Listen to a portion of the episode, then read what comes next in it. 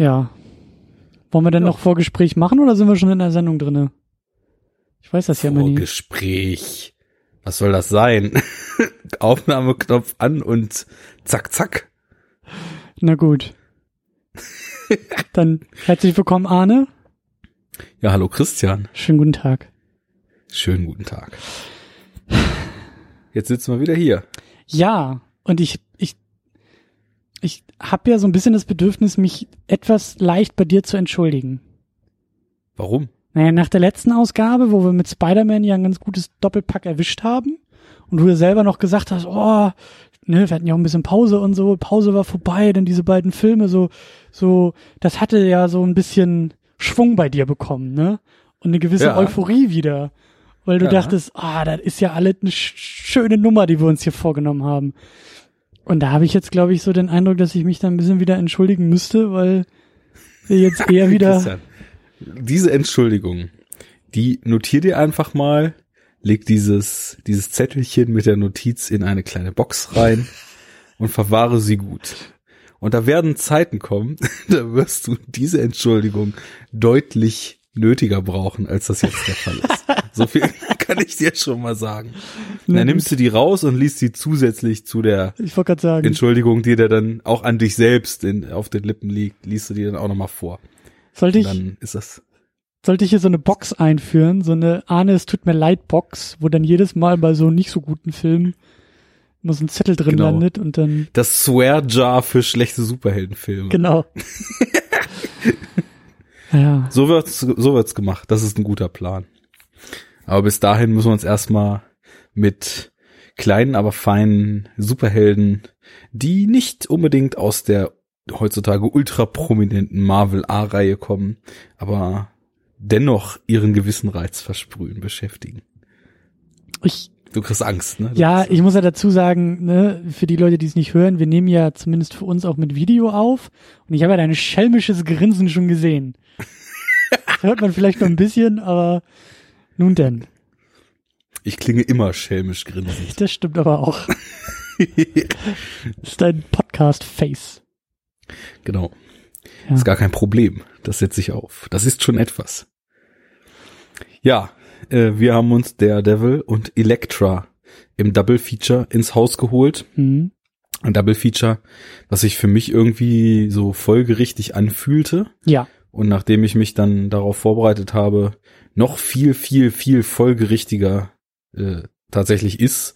Und im Endeffekt auch, äh, ist total witzig, mir überhaupt nicht bewusst, dass Elektra ein Spin-off von dem Daredevil-Film ist, aber es macht wohl Sinn, Wie? sagt der, Com sagt der Comic-Noob ein paar hundert Seiten später. Also das wusstest du vorher gar nicht, oder wie? Nee, ich hatte die einfach nur so als irgendwie ähnlich und Ah, äh, okay. selbe Zeit vermerkt. Aber pass auf, das, das ist mir schon beim Fallen des, äh, beim Schauen des Films aufgefallen. Meine Erinnerung an Daredevil, Daredevil ist grandios. Und zwar, ich weiß, ich habe den mal gesehen. Das muss wahrscheinlich die Kinoversion gewesen sein, weil der DC kam ja irgendwie deutlich später raus und ich glaube, ich habe den dann auch erst, äh, also relativ nah nach Erscheinen gesehen, weiß ich aber nicht mehr ganz genau. Mhm. Auf jeden Fall war meine Erinnerung, es geht um Daredevil. Colin Farrell spielt mit. Colin Farrell sieht aus irgendeinem Grund, den ich nicht mehr in Erinnerung greifen konnte, extrem matt aus und ist irgendwann auf dem Dach. Das war meine Erinnerung an den Film. Colin Farrell sieht matt aus und ist auf einem Dach. So, und äh, dementsprechend, selbst dass Elektra vorkommt in dem Daredevil-Film, war mir überhaupt nicht mehr präsent. Und äh, irgendwie war, war das wohl so eine intuitive Punktlandung mit diesem Double Feature. Wobei es ja auch von dir kam, aber ich, ich habe ja auch nicht rebelliert. Es fühlte sich irgendwie passig an. Vielleicht war da unterbewusst noch irgendwas da von den Zusammenhängen in dieser kleinen Comic-Welt. Mhm. Du hast schon angesprochen, äh, der Director's Cut. Ich überlege jetzt gerade. Also ähm, Daredevil haben wir, glaube ich, beide im Director's Cut jetzt geguckt, ne? Also die Zwei-Stunden-Fassung. Ja, der bei- ist ja auf Amazon Prime in der Form. Genau, genau. Im, Im Stream. Und bei Elektra muss ich das jetzt selber noch mal ähm, Da müsste ich auch noch mal recherchieren. überlegen, was ich da eigentlich geguckt habe. Es kann sogar der Director's Cut gewesen sein, aber äh, ich habe ihn schon beim Gucken so sehr verdrängt, dass ich mich gar nicht mehr dran erinnern könnte, Und ich glaube, also Ich bei, bei Elektra sind die Unterschiede auch sehr, sehr gering. Ich glaube, da sind das zwei oder drei Minuten, die irgendwie noch dazu gekommen sind.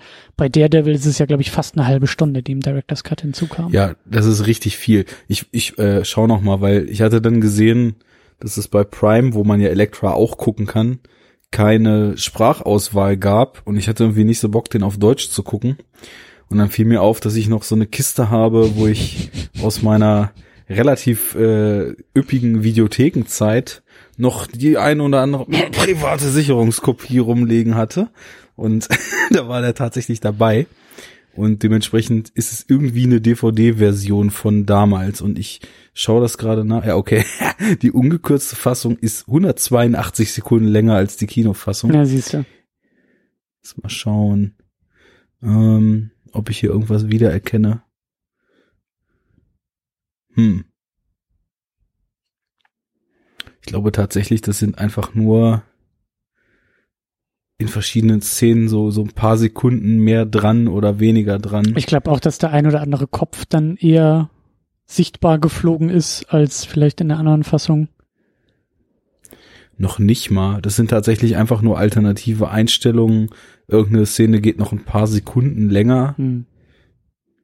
Also gut, ich kann es jetzt nicht rausfinden. Der Film, äh, stehen hier nicht die absoluten Laufzeiten. Also meiner war irgendwie auf, in der DVD-Fassung so knapp 94 Minuten lang. Ähm, keine Ahnung. Ist egal. Ist wurscht. Wurscht, ja. Das trifft es ganz gut. Ich glaube, das ähm, trifft zumindest auf Elektras Film so oder so zu, egal in welcher Fassung. Ein ziemlich wurschter Film. Also ein Highlight sind sie beide nicht.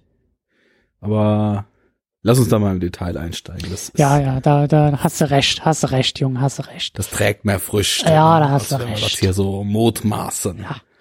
Äh, ganz kurz, bevor wir da äh, einsteigen, ähm, wollte ich dich eigentlich ganz gerne ähm, zu deiner zu deiner Comic-Lektüre noch befragen. Ach so, ja, ich äh, hatte mir wieder vorgenommen, von den Figuren mir einfach mal noch mal so ein etwas weitreichenderes Bild zu machen und da zumindest historisch noch mal so ein bisschen auf Kurs zu gehen. Ich finde das ja eigentlich auch ganz gut.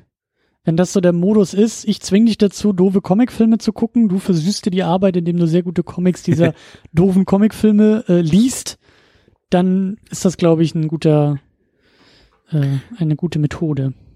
Ja, und die sind tatsächlich sehr gut gewesen. Und witzigerweise vor allem die Elektra-Comics, die ich jetzt gelesen habe. Also ich hatte einfach mal geschaut, was ist denn da, ganz blöd gesagt, in meiner eigenen Bibliothek. Also ich lese ja und kaufe und lese ja bei Comixology. Ist ja, glaube ich, auch so die größte Comic-Plattform so für digitales Lesen.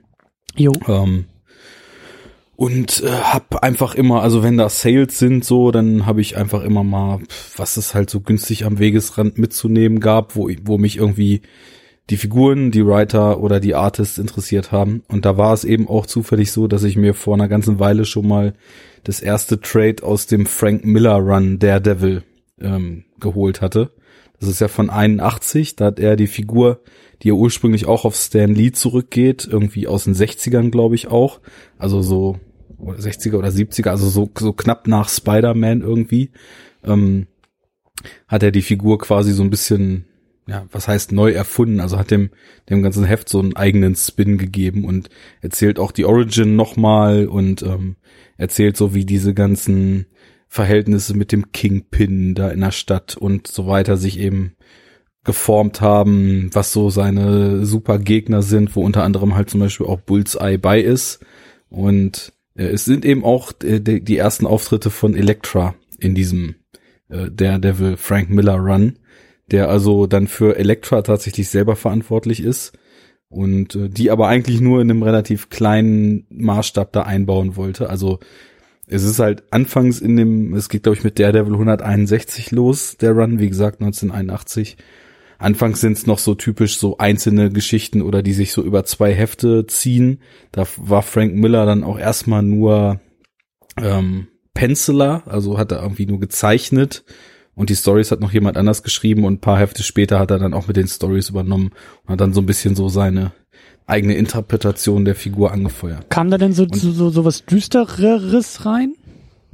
Also es sind auf jeden Fall keine fröhlichen Comics. Es ist schon so, ähm, dass man merkt, dass das langsam so diese dieser Weg in dieses Modern Age Schrägstrich Dark Age so ge geebnet ist. Es geht schon sehr, sehr stark um Verbrechersyndikate, die da die Fäden ziehen, die Auftragsmörder sind. Es, es spielt irgendwie in irgendwelchen unterirdischen Tunneln teilweise. Es, es spielt auch wirklich Gewalt und Tod und Mord eine große Rolle. Bullseye ist ein ziemlicher Psychopath, der irgendwie mordend durch die Stadt rennt und so weiter. Das ist schon recht morbide und na, diese ganze Origin wird auch recht traumatisch gezeigt. Und es ist aber also noch so auf der Schwelle, sagen wir mal. Es, man hat so dieses typische, irgendein Villain kann irgendwas Tolles, dann kloppen sie sich und dann ist die Story wieder vorbei. Prinzip, was es eben in den ganzen Jahren vorher gab. Und gegen Ende zieht sich dann da so langsam so eine durchgehende Story rein. Aber man kriegt ein schönes Gefühl für die Figur. Also ist echt äh, gut geschrieben. Ist auch so die Zeit, wo ich sagen würde, dass der Zeichenstil langsam auch richtig interessant wird. Ne? Also mhm. nichts gegen Oldschool-Comics, die haben auf jeden Fall auch ihren ganz eigenen Charme. Hatte ich ja schon über Spider-Man letztes Mal erzählt. Aber zu dem, was da heute geht, und da komme ich jetzt dann gleich zu, da liegen da wirklich Welten zwischen. Und ähm, ja, das, das war eben der Run und da taucht dann eben Elektra auch erstmalig auf. Da wird dann zwischen Matt Murdock und ihr die Kennenlerngeschichte an der Uni gezeigt, dann dieses Trauma mit ihrem gestorbenen Vater, also als auch schon so die Vorlage auf jeden Fall zu diesem Film. Ich würde schon sagen, dass der sich relativ stark an dem Frank Miller Daredevil orientiert. Ähm, teilweise in der im Stil, teilweise äh, so an den Inhalten und ähm, teilweise davon dann eben auch abweicht. Und Miller hatte Elektra dann eigentlich nur als so ein kurzzeitig auftretendes Gimmick gedacht. Die kommt dann da äh, als als seine Ex rein, äh, die eben zwischen der Trennung und dem Wiederauftreten diese mega krasse Martial Arts Ausbildung hatte, was deutlich vielschichtiger, interessanter und irgendwie flashiger ist, als das in den Filmen Ach. überhaupt mal erwähnt wird. ähm, weil, also richtig viel davon sieht man dann in der Electra Assassin Standalone Serie von 87, wo er ihr halt so eine acht heftige Miniserie gewidmet hat. Allerdings sind die Hefte vom Umfang, glaube ich, etwas etwas dicker als also paar Seiten mehr als so ein normales Comic damals war. Und das ist der absolute Wahnsinn. Ich muss das einmal gerade kurz nachgucken. Ja, da hast du ja, glaube ich, auch ein paar Panels getwittert und hast da. Ja, das war aber jetzt interessanterweise auch schon wieder aus was Neuerem. Okay. Also irgendwie muss diese, diese wenigen Elektra-Solo-Serien, die es gibt, die müssen irgendwie einen Reiz auf, also besonders ähm, interessante Artists haben, weil das war damals halt, ähm, wenn man den Namen jetzt aussprechen könnte, der, die Electra Assassin Serie war von Bill Sinkewitsch mhm. Oder Sinkiewicz oder wie auch immer man ihn nennen soll, ähm, gezeichnet. Und das ist, also das muss sich eigentlich jeder, der da auch nur annähernd Interesse hat und das nicht kennt, mal reinziehen, weil das sieht überhaupt nicht aus wie ein Comic, sondern das sieht so über weite Strecken aus, als ob so so Aquarellgemälde irgendwie in so einem in so einem Flow sind und dann auch so ganz, ganz viele super interessante visuelle Tricks. Also dann hat sie so Flashbacks in ihre Kindheit und dann wird der Style plötzlich zu so einem Kindergekrickel und nicht mehr so ausformuliert, wie das sonst ist. Und also da gehen Form und Inhalt extrem mhm. heftig ineinander. Und das ist wirklich auch ultra düster. Also das ist so, wie man sich von Frank Miller 1986 vorstellen würde. Ähm, da kriegt man halt ihre Backstory so mit dass sie nach dieser, nachdem sie da aus New York weggegangen ist, halt erst von The Chased, das ist diese äh, diese Bande da um Stick, den man auch in der neuen Daredevil-Serie als Trainer von ihr und Daredevil kennenlernt und ja auch hier im Daredevil, äh, Quatsch, im Elektra-Film, da hat er auch eine Rolle gespielt und dann eben von The Hand, die ja so die Supervillains sind in diesem Daredevil, Elektra etc. Universum und da wird sie eben zu einer ja fast schon willenlosen Killerin ausgebildet. Also das ist irgendwie über Mind Control und lauter solche Sachen äh, so runterkonditioniert, dass es eben auch, also dass sie wirklich eine richtig, richtig, richtig kaltblütige Mörderin einfach ist und wirklich auf so einem Killing Spree durch durch diese Hefte da heizt und ähm, irgendwie schon noch verhindern will, dass irgendwie der neue US-Präsident von The Beast, was eben so, dass der Anführerwesen von The Hand ist, besessen wird und das deswegen einfach hunderte von Leuten umbringt auf allerbruthalste Art und Weise. Also eher so Anti-Held, würde ich mal sagen. und ähm, das ist echt super geil. Und in den neueren Inkarnationen, das war dann so ein bisschen umstritten, weil er wollte die Figur eigentlich sowieso wieder verschwinden lassen, hat dann 86 diese Serie gemacht, das war halt eine Miniserie, die war dann abgeschlossen und hat dann eigentlich gesagt, so hier Marvel, ich bin jetzt hier raus und so weiter, aber äh, die Figur lasst da mal bitte ruhen. Und dann haben sie aber in den 90ern doch einfach angefangen, wieder irgendwelche Stories mit ihr zu schreiben. Und dann war sie mit Wolverine unterwegs und dann hm. war sie Teil von The Hand und dann war sie irgendwann bei Shield angestellt, aber auch um irgendwelche Leute für Shield aus dem Weg zu räumen und hatte dann plötzlich wieder eigene Serien. Und das, was ich getwittert hatte, das war aus einer 2014er Serie, ähm, die auch recht kurz war, irgendwie elf, elf Comics oder so, gibt's in zwei Volumes sozusagen zu kaufen und hatte auch so einen total außergewöhnlichen Stil. Also fast schon so, als ob das auch Hommage an dieses Electra Assassin Ding sein sollte. Gezeichnet von Michael Del Mundo. Ähm, super gut. Naja, und da habe ich auf jeden Fall in den wenigen Comics eine deutlich bessere Idee für die Figur gekriegt und auch, dass der Figur eine sehr krasse Tragik eigentlich innewohnt, weil eigentlich sie das ganze Leben nur irgendwelche Traumata erlebt hat und dann eben auch noch so von dieser Organisation da konditioniert wurde, gestorben ist, über deren Wege wieder erweckt wurde, dann irgendwie komplett willen- und seelenlose Kampfmaschine war mhm. und irgendwie in sich aber auch noch so diesen Funken hat, der sie auf so einer ganz, ganz schwer greifbaren Weise so in, in Richtung das, das Richtige zu tun. Antrieb ist zwar eigentlich immer nur diese Hand zu besiegen, aber die sind halt nun mal böse und das ist dann so das, das Phantomkommando-Prinzip. Äh, es, es ist kein Problem, äh, hunderte von Schergen umzubringen, weil sie dienen ja den Bösen, ne? Also von daher ja, ist das alles völlig cool.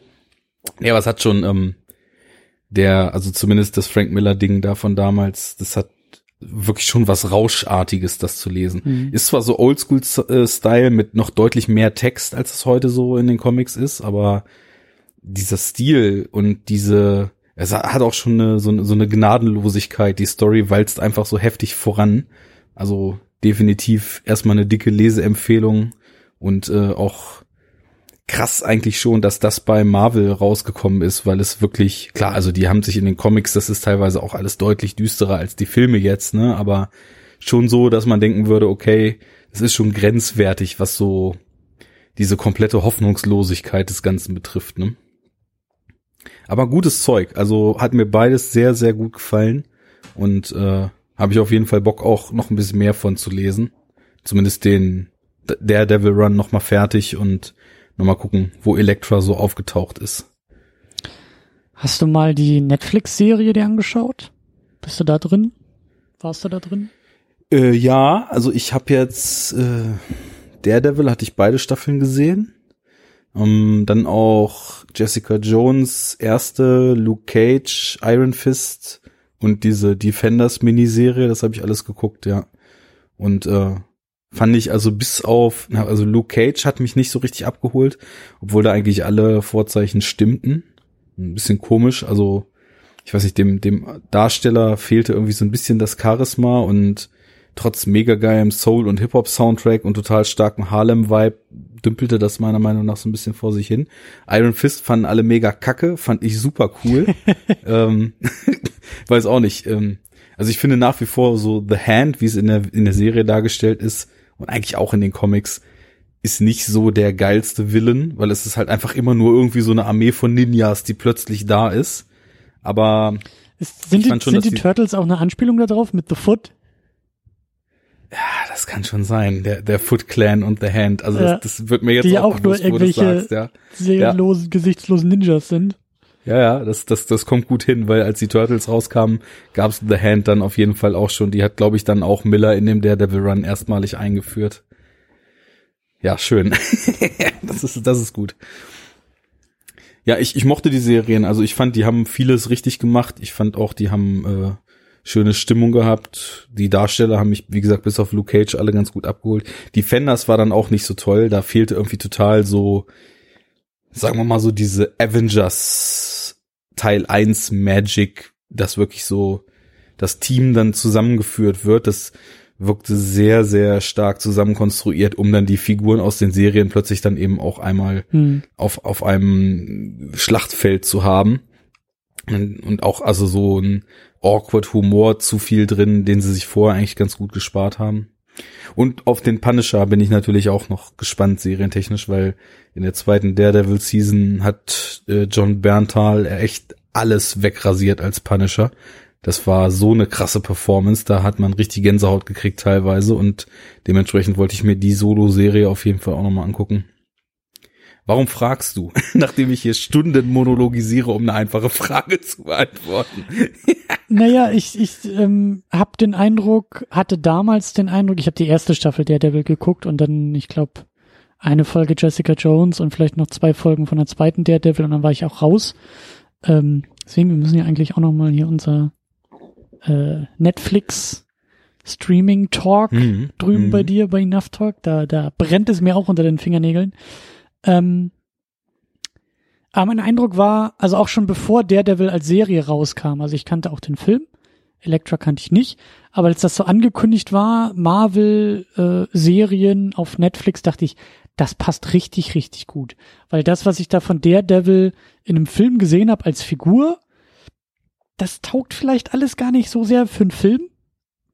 Film ist, ist irgendwie immer noch eine Nummer größer und da musst du vielleicht auch noch ein bisschen größere, musst du ein bisschen dicker auftragen vielleicht auch. Und da hatte ich einfach nur den Eindruck, also zumindest durch den Film, das gibt das alles vielleicht gar nicht so sehr her. Aber im Serienformat, und das war ja auch so dieser ganze Ansatz da mit den Netflix-Dingern sozusagen, das auf Straßenlevel äh, zu behalten. Weißt du, da oben fliegt Iron Man durch die Gegend und Thor kämpft mit seinem Hammer, aber so äh, hier bei uns auf Augenhöhe, da sind es dann halt die Defenders und da ist es unter anderem der Devil, ähm, der halt aufräumt. Und ähm, deswegen will ich einfach nur mal wissen, wie, wie, wie da so dein Kenntnisstand ist. Weil ich, kann durchaus sein, dass wir nachher immer mal wieder, oder dass ich immer mal wieder das Bedürfnis habe, äh, da vielleicht irgendwie auf das Serienformat ähm, ja, zu referenzieren. Liegt nah. Ich habe bei mir auch gemerkt, dass es meine Wahrnehmung der Figuren, weil es eben so der erste ernsthafte Kontakt dazu war, natürlich auch stark geprägt hat, wo ich jetzt gar nicht weiß, ob die Serien äh, sich weit von dem Geist der Figur in der Comicvorlage lösen oder nicht. Finde ich auch gar nicht wichtig, weil wichtig ist jetzt für unseren Fall hier erstmal, machen die Filme was Interessantes und glaubt man die Figur so, wie sie ist und ist die in sich stimmig. Das ist ja wieder dieses klassische, die Medien voneinander trennen, das Werk von der Vorlage und dann einfach nur die Sache für sich bewerten. Mhm. Ähm, aber was du ansprichst, ist, und mehr möchte auch gar nicht noch zu sagen wollen, aber eine wichtige Kernsache aus den Serien, aus den Comics und so weiter. Alles, was ich bis jetzt kenne, das ist ein relativ kleiner Maßstab, zumindest bei Daredevil. Also der ist halt auch so ein Held von New York, aber weil er halt bei Weitem zum Beispiel nicht so mächtig wie Spider-Man ist, und da werden wir zum Beispiel auch beim Film gleich noch drauf kommen, wie der Film einem das äh, meiner Meinung nach ziemlich falsch verkauft, was Daredevil eigentlich kann. Ähm, ja, der kann doch im der, Regen das, sehen, das ist doch. Ja, der kann im Regen sehen und der kann vor allem auch Häuser runterspringen. Aber das läuft alles so auf Street Level ab. Das stimmt. Und das ist eben auch was, was das aus, auszeichnet. Also, das ist nicht der ultimative Superheld, der die äh, multi-universelle intergalaktische Bedrohung abwehrt, sondern der rettet halt Privatpersonen vor irgendwelchen Überfällen oder irgendwelche wichtigen Personen, auf die irgendein Supervillain, der eben auch jetzt nicht das Zeug hätte, die ganze Welt zu erobern oder gar das Universum, sondern halt irgendwie auch so auf seinem Level so ein bisschen mehr als Mensch kann. Und dann clashen die aufeinander und äh, es ist alles so, ja eben Hell's Kitchen, New York, in den Straßenschluchten, auf den Dächern, aber Small Scale. Und das war gerade das, was mich, weil ich nämlich als die anliefen, schon begann von diesem Megaspektakel im Kino extrem genervt zu sein, was mich dann wieder gecatcht hat, weil da habe ich dann auch wieder gemerkt, ich finde diese ganze Superhelden-Sache per se ja absolut nicht uninteressant. Ähm, die Art und Weise ist eben nur was, wo ich mir was anderes vorstelle, jetzt im Kino heutzutage mm, zumindest mm. größtenteils. Und das haben die schön gemacht. Die haben eben auch Zeit für Charakter gelassen, was mir oft bei fehlt. Den, bei den Serien meinst du jetzt? Bei den, genau, mhm. genau. Ja, klar, ja, genau. genau. Die Serien, klar. Ich habe Filme gesagt gerade, ja. Serien meine ich. Und das zog sich eben auch durch Jessica Jones und äh, Iron Fist und so weiter. Ja. Ja, aber da, da sind wir ja eigentlich auch schon bei Daredevil. Also was ich mir noch aufgeschrieben habe, was mir aufgefallen ist, ähm, sind Stichworte wie Religion und Katholizismus, Gerechtigkeit, Recht und Justiz. Was natürlich, Ja. also gerade die, die letzten drei sind natürlich äh, auch immer irgendwie in diesen Superhelden-Thematiken drin. Da gerade Gerechtigkeit ist ja immer ein riesengroßes äh, äh, Ding. So, und ähm, da hatte ich jetzt auch den Eindruck, also der Film, der 2003er Daredevil mit Ben Affleck in der Hauptrolle, ähm, hat in meinen Augen Potenzial, macht so ein paar, ähm, ja, macht so ein paar Andeutungen in Richtungen, in die er vielleicht selber gar nicht irgendwie weitergehen wollte oder auch gar nicht so sehr gehen konnte, die dann wahrscheinlich tatsächlich im Serienformat viel besser funktionieren. Weil wie du gesagt hast, so wie ich Daredevil jetzt hier kennengelernt habe, ist er auch jemand, der nicht nur so auf, auf Augenhöhe, auf Straßenlevel agiert, der aber vor allen Dingen sich auch noch ein bisschen mehr an Strukturen reibt. Dem ist nicht nur damit geholfen, den Bad Guy of the Week einmal schnell aus Hell's, Hell's Kitchen rauszuprügeln, sondern der will ja, dass sich die Strukturen da auch ändern. Dass, dass halt ja, klar. so, deswegen ist er Anwalt, deswegen kämpft er auch im Justizsystem darum, dass sich etwas ändert. Und wenn es da mal im Gerichtssaal nicht weit genug und nicht schnell genug und nicht richtig genug vorangeht, dann muss er halt äh, in der Nacht schnell mal sein Cape auspacken und dann irgendwie die Bösewichte da äh, im Club verdreschen. So. Und das ist eben auch eine Sache, die eigentlich in der Grundmotivation der Figur total schön angelegt ist. Er hat halt diesen Pakt mit seinem Dad, dass beide irgendwie ihr Ding stehen und durchziehen und sich nicht beirren lassen. Und dann soll der Dad halt da in diesem gezinkten Kampf auf die Bretter gehen und macht es einfach nicht, weil der moralische Kodex höher ist, als sich in dieser, Mhm. und das steht ja dann auch stellvertretend für diesen Moloch, in dem die da leben, Ja. als sich dieser Korruption und diesem Dreck und diesem Mist eben hinzugeben. Und das kostet ihn dann das Leben. Und nachdem der Vater ihm sowieso schon die ganze Zeit gesagt hat, er soll mehr werden als einer, der sich für ein paar Dollar im Ring zusammenprügeln lässt ähm, und soll Anwalt werden oder irgendwas. Daraus zieht eigentlich dann der kleine Matt Murdock auch so seine Motivation, die Welt besser zu machen, eben auch nicht nur als Superheld, sondern auch in seiner Privatidentität als Mhm. Anwalt, Mhm. der dafür sorgt, dass solche Leute wie die, die seinen Vater dann umgebracht haben, weil er in diesem falschen Spiel nicht mitgemacht hat, dass die irgendwann dafür dann auch dingfest gemacht werden und sowas, dass die Welt ein bisschen besser wird. Und das ist ganz interessant, weil es ein schönes, schönes neues Ding zu diesem äh, Geheimidentität und Superheldenidentität ist, weil er ja eigentlich in beiden Identitäten mit Inbrunst gegen die Bösen kämpft sozusagen. Mhm. Und sonst haben wir ja quasi immer so eine Identität, die nur zur Tarnung dient und die andere, die halt um die bösen Buben irgendwie zu bekämpfen dient. Und hier ist es dann eigentlich so in, in beiden Inkarnationen, dass er das macht, auf eine ganz andere Art. Ich spüre da eigentlich auch irgendwie so eine Faustregel. Wir hatten letztes Mal bei Spider-Man ja diesen grandiosen Satz, der das ganze Genre ja irgendwie beschreibt, aus großer Kraft voll großer Verantwortung. Und hier ist es halt, also könnte irgendwie etwas anderes drinstecken. Es ist nicht, es ist nicht die große Kraft, es ist eher aus großer Ungerechtigkeit folgt der kleine Widerstand oder irgendwie sowas, weißt du, so, so, da, da ist eigentlich eine, also in diesem, dieser Galerie von wirklich Superheldenfilmen und von, von Motiven und Momenten und Helden und Regisseuren und Figuren und Sätzen und so, könnte eigentlich Daredevil sich mit seinem eigenen Satz, mit seiner eigenen, mit seiner eigenen Faustregel, mit seiner eigenen goldenen Regel irgendwie einreihen. Aber der Film schafft es halt irgendwie nicht so ganz, da was zu finden. Also das, das könnte eigentlich funktionieren, das könnte auch filmisch funktionieren, dieses Mhm. Thema, wie du sagst, dieser Moloch, der im Gerichtssaal verhandelt wird und so. Man hat sich aber dazu entschieden, halt viel zu sehr auf diese großspurige Superheldennummer irgendwie zu setzen, weil das funktioniert irgendwie nicht. So, das, ähm, ja, Ich habe ja das Gefühl, dass bei dem Film tatsächlich während der Produktion, glaube ich, viele Weichen noch umgestellt wurden oder zumindest da auch von Produzentenseite, vielleicht sogar durch den Regisseur oder Autoren, das weiß ich nicht, aber einiges reingedrückt wurde, was vielleicht gar nicht angedacht war. Wir müssen überlegen, der Film wurde produziert mhm. Und äh, er ist jetzt 2003 rausgekommen, Spidey lief 2002 an, ist mega durchgegangen und ich finde, es gibt teilweise Parallelen, wo du merkst, hier wollte man dann auch in dieselbe Richtung gehen, wie es bei Spider-Man der Fall ist. Also das geht schon los damit mit dem Vorspann und der Musik, wo man das Gefühl hatte, hier wollte Marvel auch schon mal da weil sowas wie so ein wie so ein Company-Style, so eine Corporate Hm. Schaffen. Hier sind es nicht die Spinnenweben, sondern hier ist es, wie wir schon gesagt haben, die Stadt, die sich eben im computeranimierten Vorspann zu ähnlicher, wenn auch nicht an, annähernd so hochwertiger Musik wie in Spider-Man dann eben verformt und die Credits bildet. Und dann geht der Film erstmal, finde ich, in einem ziemlich ähnlichen Ton zu Spider-Man los. Mhm. Also wir haben auch so ein bisschen den New York-Vibe. Wir haben erstmal den, den Jungen, haben die Origin, haben so, Fängt, fängt, fängt er sogar, fängt er sogar äh, sozusagen weiter hinten in der Geschichte an. Spider-Man war ja auch, glaube ich, schon irgendwie da am Grab, diese Szene so, äh, so nach dem Motto, äh, ich muss dir mal meine ganze Geschichte erzählen und am Ende kommt sie ja wieder da am Grab an. Und bei Daredevil ist es ja genauso. Da, da fällt er ja, glaube ich, da irgendwie in die Kirche. genau, da geht's in der Kirche los, stimmt. Genau, so nach dem Motto, und jetzt erzähle ich dir mal, wie es dazu kam, dass ich hier in der Kirche Ja. irgendwie fast tot äh, gelandet bin. So.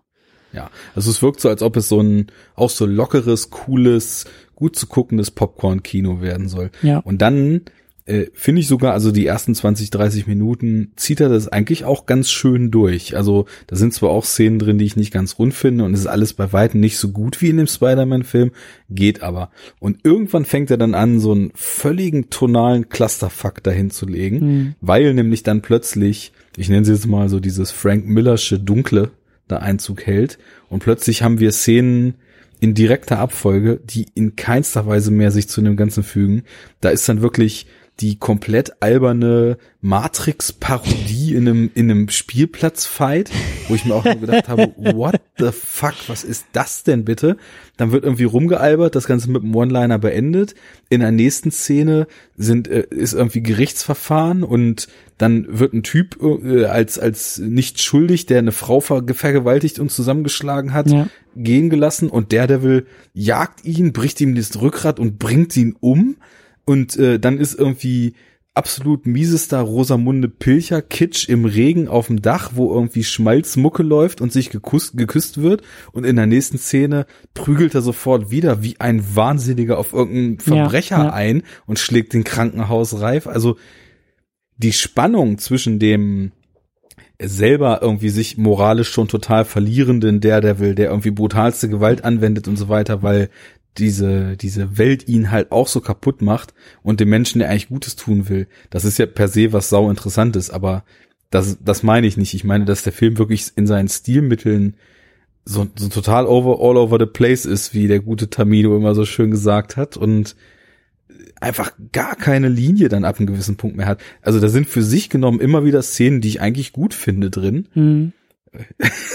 Besonders eine Figur hat mir wirklich die, die Lachkrämpfe meines Lebens beschert. Äh, aber ich weiß nicht, das, das passt alles überhaupt nicht zusammen. Und de- deswegen tippe ich mal oder könnte ich mir vorstellen, dass er halt schon voll in der Produktion war. Genau, darüber kam ich dazu gerade. Und dann wollten sie eigentlich so vielleicht einen etwas düstereren Film machen, weil Daredevil und so weiter ist halt ein anderes Kaliber. Und dann schlug Spidey so ein und dann hat man plötzlich sich gedacht, ja, da müssen wir das Ganze jetzt hier mal so ein bisschen auflustigen und auf, auflockern. Umso, umso spannender ist eigentlich auch die Frage nach diesem Director's Cut. So, da haben wir jetzt auch nicht die äh, äh, Forscherbrille aufgesetzt und jetzt mal angefangen, da wirklich äh, reinzuwühlen und durch Archive auch zu stöbern, wie es irgendwie denn dazu kam, weil wenn immerhin 30 Minuten fehlen, also das hat ja schon fast äh, Zack Snyder, das hat Zack Snyder Ausmaß bei Batman wie Superman, so wo man sagt, äh, hier gibt's einen Cut und auf einmal sind irgendwie 30 Minuten verloren gegangen im Kino. So, das ist, wie gesagt, das ist eine Menge. So, das ist jetzt nicht einfach nur, wir lassen sie, äh, wir lassen die Figuren mal 20 Sekunden länger in die Kamera starren. Ähm, also da, da, da muss ja eine Menge passiert sein. Spannend, weil wir haben ja auch ein bisschen was hier schon äh, unter der Haube und auch im Archiv. Ich habe auch den Eindruck, dass der Film beides äh, in, in, in so Marvel-Richtung geht, nämlich er weiß nicht, ob er Blade sein will oder ob er Spider-Man sein will. Und wurschtelt Genau. beides irgendwie zusammen und versucht vielleicht sogar beide Zielgruppen irgendwie zu bedienen, was halt überhaupt nicht funktioniert. Und bedient tatsächlich aus beiden Filmen genau die Stilistik, die da irgendwie etabliert wurde. Also ich habe wirklich zum Beispiel nach dem einen Gerichtsprozess, da gibt es so eine Gear-Up-Szene von Daredevil, wo er halt den ultimativen Blade-Fuchtler raushaut. Ja, ja, ja. Weil ich ja, nur ja, gedacht ja, habe, ja. ey, jetzt sind, sind wir plötzlich hier eins zu eins in Blade äh, ge gelandet und jetzt nimmt er gleich die Maske ab und Wesley Snipes ist drunter oder was ist hier los? Und dann haben wir halt eben, wie ich schon sagte, so den Anfang und so weiter. Das fühlt sich total an, als ob man so im Fahrwasser oder was heißt Fahrwasser, so in der Gesamtwirkung von dem Raimi Spidey dann unterwegs sein will. Und gerade auch diese Anfangsszenen, wo er noch irgendwie ein Kind ist und irgendwie sein Vater und dann geht er da auf die Baustelle und das ist irgendwie alles auch danach diese Trainingsmontage, wie er da seine Sinne irgendwie schult, so das war auch schon so, dass ich gesagt habe, oh Mann, ey, was macht ihr denn hier für ein Scheiß? Also denn das kannst du für, für maximal für Zehnjährige machen und das ist vielleicht noch irgendwie cool. Alle anderen fangen an mit den Zähnen zu knirschen, weil sie sagen, ey, das das ist ja kaum aushaltbar. Und das Problem ist aber, dass der Film sich dann auch nicht auf diese eine Zielgruppe irgendwie einschießt. Ja. So, wie du Und sagst, da das wird nachher so brutal. Sowieso. Ja. Lass uns da mal bleiben, weil das, da gehen nämlich zum Beispiel schon so die ersten Probleme los, die ich mit dem Ding habe. Ähm, ich finde es, wie gesagt, habe ich eben schon angesprochen, schwierig, Comicvorlage mit Film zu vergleichen und zu sagen, im Comic war das aber so, deswegen kann das jetzt im Film so nicht sein. Aber wie er die Kräfte kriegt mit diesem Chemieunfall und so weiter, alles cool, alles normal. Das ist halt Comic. das ist Comic. Das ist ja, ja habe ich ja auch schon mal erwähnt, hier Flash ist irgendwie beim ihm ist irgendwie ein Chemieregal über den Kopf gefallen und ein Blitz eingeschlagen und im selben Moment wurde er zu Flash. So, das ist ja, und hier genau. Ist alles dasselbe. Ja, aber es, ich finde das sogar Atomare süß. Spinne, Biohazard, ja. Flüssigkeit, äh, alles Radioaktivität, typische, ja genau. Genau, typische Superhelden Origin Story. Ja. Ähm, gut, jetzt im Comic ist es dann eben auch so, dass zum einen Matt Murdock jahrelang, also vom Kindesalter an bis ins Erwachsenendasein, wie ein Wahnsinniger trainiert mhm. und ähm, sich eben quasi, also sein, sein ganzes Haus, die Hälfte davon besteht aus so einem geheimen Mega-Gym, wo er jeden Tag mehrere Stunden seine Reaktionen, seine Kraft, seine Schnelligkeit und sonst was trainiert weil, und das ist nämlich was, was im Film später dann eben auch komplett fehlinterpretiert ist, weil er nämlich zwar diese Sinne hat, aber körperlich gesehen ja eigentlich nur ein Mensch ist. Also er ist halt im mhm. Comic-Sinne ist das natürlich auf das gestretched, was ein Mensch ab kann, der keine wirklich Superkräfte im körperlichen Sinne hat. Er ist halt mega stark, er ist mega agil und er, es geht natürlich bei weitem über das hinaus, was ein Mensch kann. Aber er hat jetzt nicht Superpower zum Beispiel wie Spider-Man, der einfach stärker ist als ein normaler Mensch, sondern er ist tendenziell körperlich ein normaler Mensch. Und er muss sein ganzes Leben halt trainieren, um dahin zu kommen. Hier ist es ja so, dass quasi der kleine Junge merkt, ja, okay, meine Sinne sind jetzt schon ziemlich cool, ich habe jetzt diesen Radar-Sense, ja, äh, dann kann ich jetzt quasi ja schon alles. Und nachdem er irgendwie das erste Mal gegen einen Punching Ball gehauen hat, dann schon wild und irre über die Dächer springt und irgendwelche schrägen Balken äh, runtergrindet und äh, mehrere Loopings da an Gittern von irgendwelchen Billboards macht, das ist halt mega übertrieben. Und Comic Origin hin oder her, ich kaufe das halt überhaupt nicht, dass das so schnell geht, weil es wird halt gesagt, ja, okay, ich habe jetzt einen Radar Sense und deswegen habe ich besseres Gleichgewicht, aber das von einem Moment auf den anderen dieser Junge, der vorher halt irgendwie Skateboard gefahren ist, aber irgendwie vor Bullies weggelaufen ist und gar nichts konnte, dass der plötzlich in kürzester Zeit auf den Kanten von irgendwelchen Häusern Räder schlägt und so weiter. Klar, das soll comichaft sein, aber das ist eben auch wieder eine Comichaftigkeit, die sich dann nicht so insgesamt einbettet, weil der hat zwar Szenen, die sind unfassbar comichaft, aber soll dann auch wieder todernst an anderer Stelle sein. Und da. Und vor allen Dingen, ich sag ja so, das, was ich da gesehen habe, ist halt eine Menge Potenzial, weil um nochmal auf diese Themen zurückzukommen, allein die Tatsache, dass er da gleich in der ersten Szene irgendwie da am, am Kreuz hängt und dieses Kreuz irgendwie so umarmt, was ja, glaube ich, auch direkt irgendwie so eine Übernahme Übernahme aus den Panels irgendwie war, aus dem Comic so.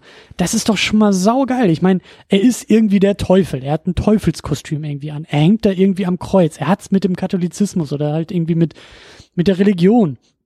Das wäre zum Beispiel ein Riesenfass, was, was dieser Film, diese Figur äh, aufmachen könnte. Halt auch, auch filmisch so, weil Schuld ist ja nicht nur eine juristische Sache oder eine moralische Sache, sondern das ist ja irgendwie auch eine, eine religiöse Sache und Vergebung. Ja, und er ist halt der, der Richter, der halt nicht vergibt, sondern der dann irgendwie aufs Maul haut und wie du sagst, zur Not irgendwie auch nochmal ein Genick bricht und so.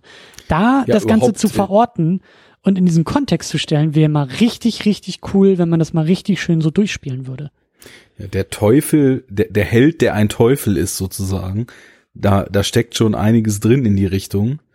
Aber der selber ja wahrscheinlich auch eine Menge Schuldgefühle hat. So, weil wenn er gläubig ist und im Grunde genommen sündigt durch seine Superheldentaten, da kannst du was mitmachen. Und dann hast Auf du auch was Fall. Eigenes oder was Eigeneres, äh, was da entsteht. Hast du denn jetzt, wenn wir das zum Beispiel mal so als Aufhänger nehmen, also irgendwann ist er dann hier beim Pater, der Pater hilft ihm und ich glaube, es gab dann auch noch eine Szene, wo er so eine Quasi-Beichte macht. Das wären ja alles Sachen, die so einen Charakter formt, äh, formen. Und hast du, wenn du den Film jetzt siehst, ohne irgendwie groß Vorkenntnisse und so weiter, das Gefühl, der Film kann dir tatsächlich eine starke Idee und ein Profil von dieser Figur Matt Murdock Daredevil vermitteln und Nee. Weiß, weiß, was der eigentlich sein soll? Nee. Ein gutes Beispiel ist in dieser Rückble Rückblende da als Kind, wo er mit seinem Vater spricht, gibt's auch so einen Shot, der Vater sitzt da irgendwie auf dem Bett. Und ich glaube, da geht's irgendwie auch schon so um diese, um diesen Moralkodex, den der Vater da an seinen Sohn irgendwie übermittelt und so. Ich glaube, weil der Sohn in der Schule irgendwie verprügelt wurde und er kommt irgendwie mit einer Wunde nach Hause und so nach dem Motto, so mein Junge, du musst dich aber auch mal verteidigen und bla bla bla. Das ist halt so plump geframed, weil der Sohn setzt sich zu dem Vater aufs Bett und die Kamera schwenkt dann nochmal so ein bisschen tiefer als normal, um halt zu zeigen, im Hintergrund hängt über dem Bett halt ein großes Kreuz. Weißt du, Mhm. und das ist halt so holzhammermäßig so, ja, okay, aber was heißt das jetzt? Weißt du, einfach nur so ein, so ein Vater-Sohn-Moralmoment mit einem Kreuz irgendwie zu beschmücken, gi- gibt noch nichts. So. Nee. Und das, das war mein Eindruck. Also, das halt irgendwie, so, weil der Vater irgendwie was mit Religion vielleicht hat und weil es in den Comics wahrscheinlich sehr, sehr wichtig ist, deshalb ist es jetzt hier auch im Film. Gut, in, in den wenigen Comics, die ich kenne, hat es überhaupt gar keine Rolle gespielt. Diese Religiosität kann alles vorher, nachher natürlich der Fall gewesen sein. Aber äh, ja, auf, auf der einen Seite schon diese Szene mit dem Vater. Das ganze Verhältnis ist jetzt auch nicht so extrem stark ausformuliert, dass man da jetzt reinlesen könnte, dass er irgendwie das Wort seines Vaters als bind, so bindend wie der Gläubige das Wort Gottes oder so empfinden würde. Das zum einen und ja, auf der anderen Seite geht's mir genauso wie dir. Also der Daredevil Matt Murdock, ich verstehe den hier nicht und Ja. Ich bin ja auch Ja, dann das trifft es gut. hat- Ich verstehe ihn auch hatten nicht. Wir, hatten wir schon oft äh, die Diskussion so von wegen Man of Steel, Superman tötet nicht, äh, Riesendiskussion, Fans gehen auf die Barrikaden, geht alles nicht, andere Interpretation des Ganzen und so weiter. Wo ich dann sagen würde, da können alle Superman-Fans sagen, das ist nicht Superman. Und äh, da, wenn ich vielleicht jetzt irgendwie noch 600 Comics Superman lesen würde, würde ich wahrscheinlich damit einhergehen und würde sagen, ja, habt ihr wahrscheinlich recht. Also da hat man sich ein bisschen viel rausgenommen. Das trifft das Ganze nicht mehr. Oder vielleicht auch nicht. Das weiß ich nicht. Hm. Aber ich erkenne da zumindest einen Ansatz, was man mit der Figur machen will. Ob der aufgeht oder nicht, ist was anderes. Aber Mhm. ich weiß, wo das hin will. Da ist eine Richtung drin. Wenn wir das jetzt hier nehmen, bestes Beispiel ist zum Beispiel die Szene in der U-Bahn-Station. Die gibt es genau so im Comic. Und der Unterschied ist aber, dass zwar Daredevil erstmal mit Bullseye kämpft ohne Ende, aber dann sogar, weil er es so falsch findet, einen Menschen zu töten und so sehr das Recht in sich hat und quasi die Gesetze und ihnen treu zu Mhm. bleiben in sich hat, dass er unter Einsatz seines eigenen Lebens den ohnmächtigen Bullseye sogar von der Schiene wieder rettet und ihn in die Anstalt einweisen lässt. Und äh, Bullseye hat da in der Story gerade irgendwie so einen Hirntumor, der ihn noch wahnsinniger macht als vorher und sogar weiß, dass wahrscheinlich der Typ dann wieder zum Mörder werden wird, aber er es so falsch findet, ihn auch umzubringen und ihn der Justiz überlassen will, dass er ihn rettet sogar. Mhm. Und das zieht sich eben auch total stark durch die Figur, dass er sich so sehr dem Recht verschrieben hat, dass er halt nicht wie hier im Film einfach irgendwen umbringen würde, sondern wahrscheinlich alles dranlegen würde, als der Devil diese Figur bei der nächsten Straftat zu ertappen, damit sie doch verurteilt wird.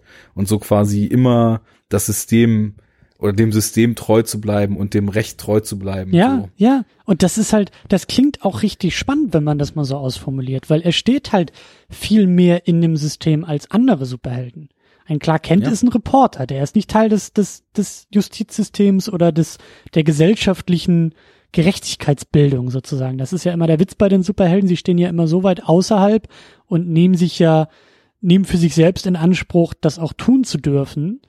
Ne, deswegen gibt's dann ja auch oft äh, auch in, in der Regel ja tolle Ideen und tolle Momente, wenn halt dann mal in diesen Comic-Welten diese Gesellschaft reinkommt und sagt, äh, Moment mal, Freundchen, wenn ihr hier aber durch die Städte fliegt und irgendwie Milliarden an Schäden verursacht und vielleicht dabei auch noch Zivilisten irgendwie tötet, da wollen wir euch mal für, äh, in, also die Verantwortung wollen wir euch da mal irgendwie für für holen. So, ne? Das könnt ihr nicht einfach so Ja. tun. Also da gibt's ja dann auch immer so die Frage, wie stehen Helden irgendwie zur Gesellschaft und in gesellschaftlichen Systemen und dann eben Matt Murdock zu haben, der, wie du sagst, als Anwalt ja eigentlich, also er ist zumindest Teil des Justizsystems und eigentlich müsste er auch an dieses System irgendwie glauben, hat da dann vielleicht auch noch Probleme mit Korruption und wenn diese Idee des Systems halt korruptiert wird durch halt eine Umsetzung, die nicht mehr äh, äh, mit der Idee des Systems äh, einhergeht, so, das sind doch auch schon spannende Sachen. Und wie geht so einer um, wie du sagst, wie geht so einer um, der vielleicht dann gerade in so kritischen Momenten merkt, dass er nicht mehr Anwalt, sondern Richter geworden ist und das vielleicht sogar noch in Personalunion, äh, wie geht der, wie, wie, wie geht der damit um? Was für Konflikte muss der mit sich selber irgendwie äh, ausüben, um diese Rolle, von der der will, irgendwie ausüben zu können. So. Und wo sind da seine Grenzen und wo scheitert er und wo muss er vielleicht über Grenzen auch gehen und so. Da ist eine Menge Potenzial vorhanden, aber hier geht's halt Und nur darum, mit Elektra auf dem Spielplatz irgendwie locker flockig durch die Gegend zu hüpfen. So. Ja, all diese Potenziale werden halt angesprochen zwischendurch mal oder in irgendeiner Art und Weise in den Film reingeschleift, aber sie wirken halt nicht. Also ich Ja. meine, gerade das, was Ja. du sagtest, ist ja zum Beispiel in der Szene, wo, ich glaube, Elias Kosteas hat den gespielt, ne, diesen Typen, den er dann da auf den Bahnschienen sterben lässt. Also hier The Greek aus The Wire. Ähm, bin jetzt gerade nicht ganz sicher. Ist auch egal. Oder nee, es war, es war wer anders. Ähm, wurscht. Der sagt dann ja auch noch, since when are you judge? Und dann sagt er zu ihm, since you made me. Und ähm, das ist dann so platt einmal angesprochen, dass er da ja total auf die Seiten gewechselt hat in dem Moment und sich zu etwas aufschwingt, was er eigentlich ni- nicht ist und es dann auch gnadenlos durchzieht in dem Fall. Aber da wird halt nicht viel mit gemacht und dieser Kernkonflikt, dass der kleine Anwalt irgendwann in einem System, was eigentlich komplett funktionieren sollte, was aber korrumpiert ist und halt eben korrumpiert durch mächtige Leute, die das Geld haben, um die Gesetze für sich sozusagen schreiben zu lassen, da, da an die Grenzen stößt und dann zu diesem Teufel der Nacht werden muss, der eben auf anderem Wege zumindest nach etwas Gerechtigkeit sucht.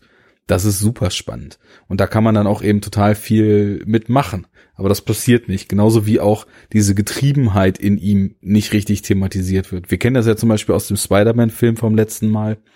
Da kann er ja kaum durch die Straßen schwingen, ohne wieder mitzukriegen, dass irgendwo gerade jemand überfallen wird, dass irgendwo gerade jemand zusammengeschlagen wird und so weiter.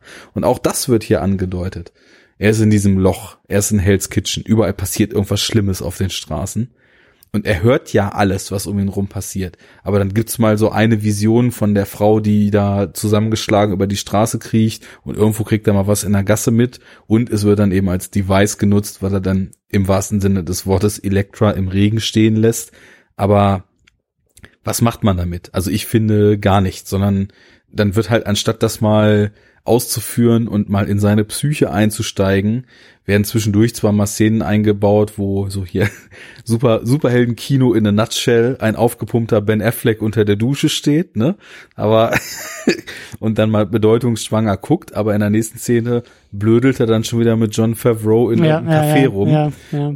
das, das passt einfach nicht zusammen und das, das ist einfach schade, weil die Figur, die gibt einfach extrem viel her und gerade, dass man ihn über seine Supersinne in so einem Drecksloch wie Hell's Kitchen, so wird es ja gezeigt, wo die ganze Zeit irgendwas sein muss. Also das würde ihm ja so eine totale Rastlosigkeit eigentlich geben, dass er nur das Gefühl hat, er muss wieder los, er muss wieder los, er muss wieder Den, wen den. Eindruck hatte ich zum Beispiel bei der Serie. Also wie gesagt, erste Staffel nur Ja. geguckt, aber da, da, Ja. da ging es auch um sowas. So auch nach dem Motto, ey, du bist hier nicht äh, Superman, du bist hier nicht irgendwie so der, der alles auf einmal kann. Du bist halt auch nur ein Mensch, ein blinder Mensch, müssen wir auch noch drüber sprechen.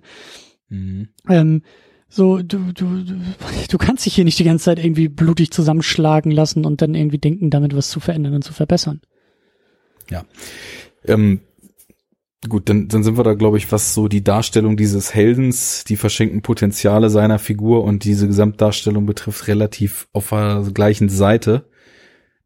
Ja, und der Film drumherum ist halt auch quite something, würde ich sagen.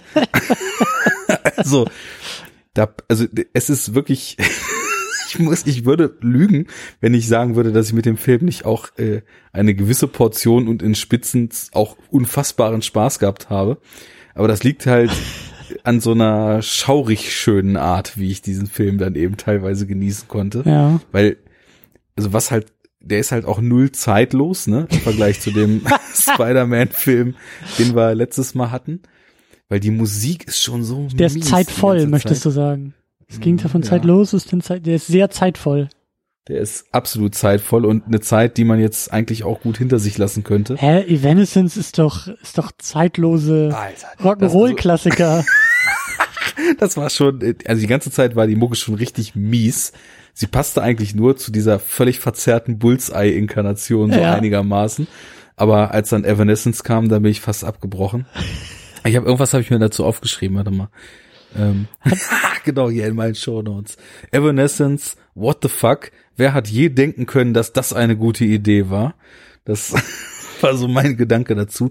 Es geht echt gar nicht. Und es gehen so viele Sachen an dem Film gar nicht. Also ich finde ihn trotzdem irgendwie besser als sein Ruf. Also Mhm.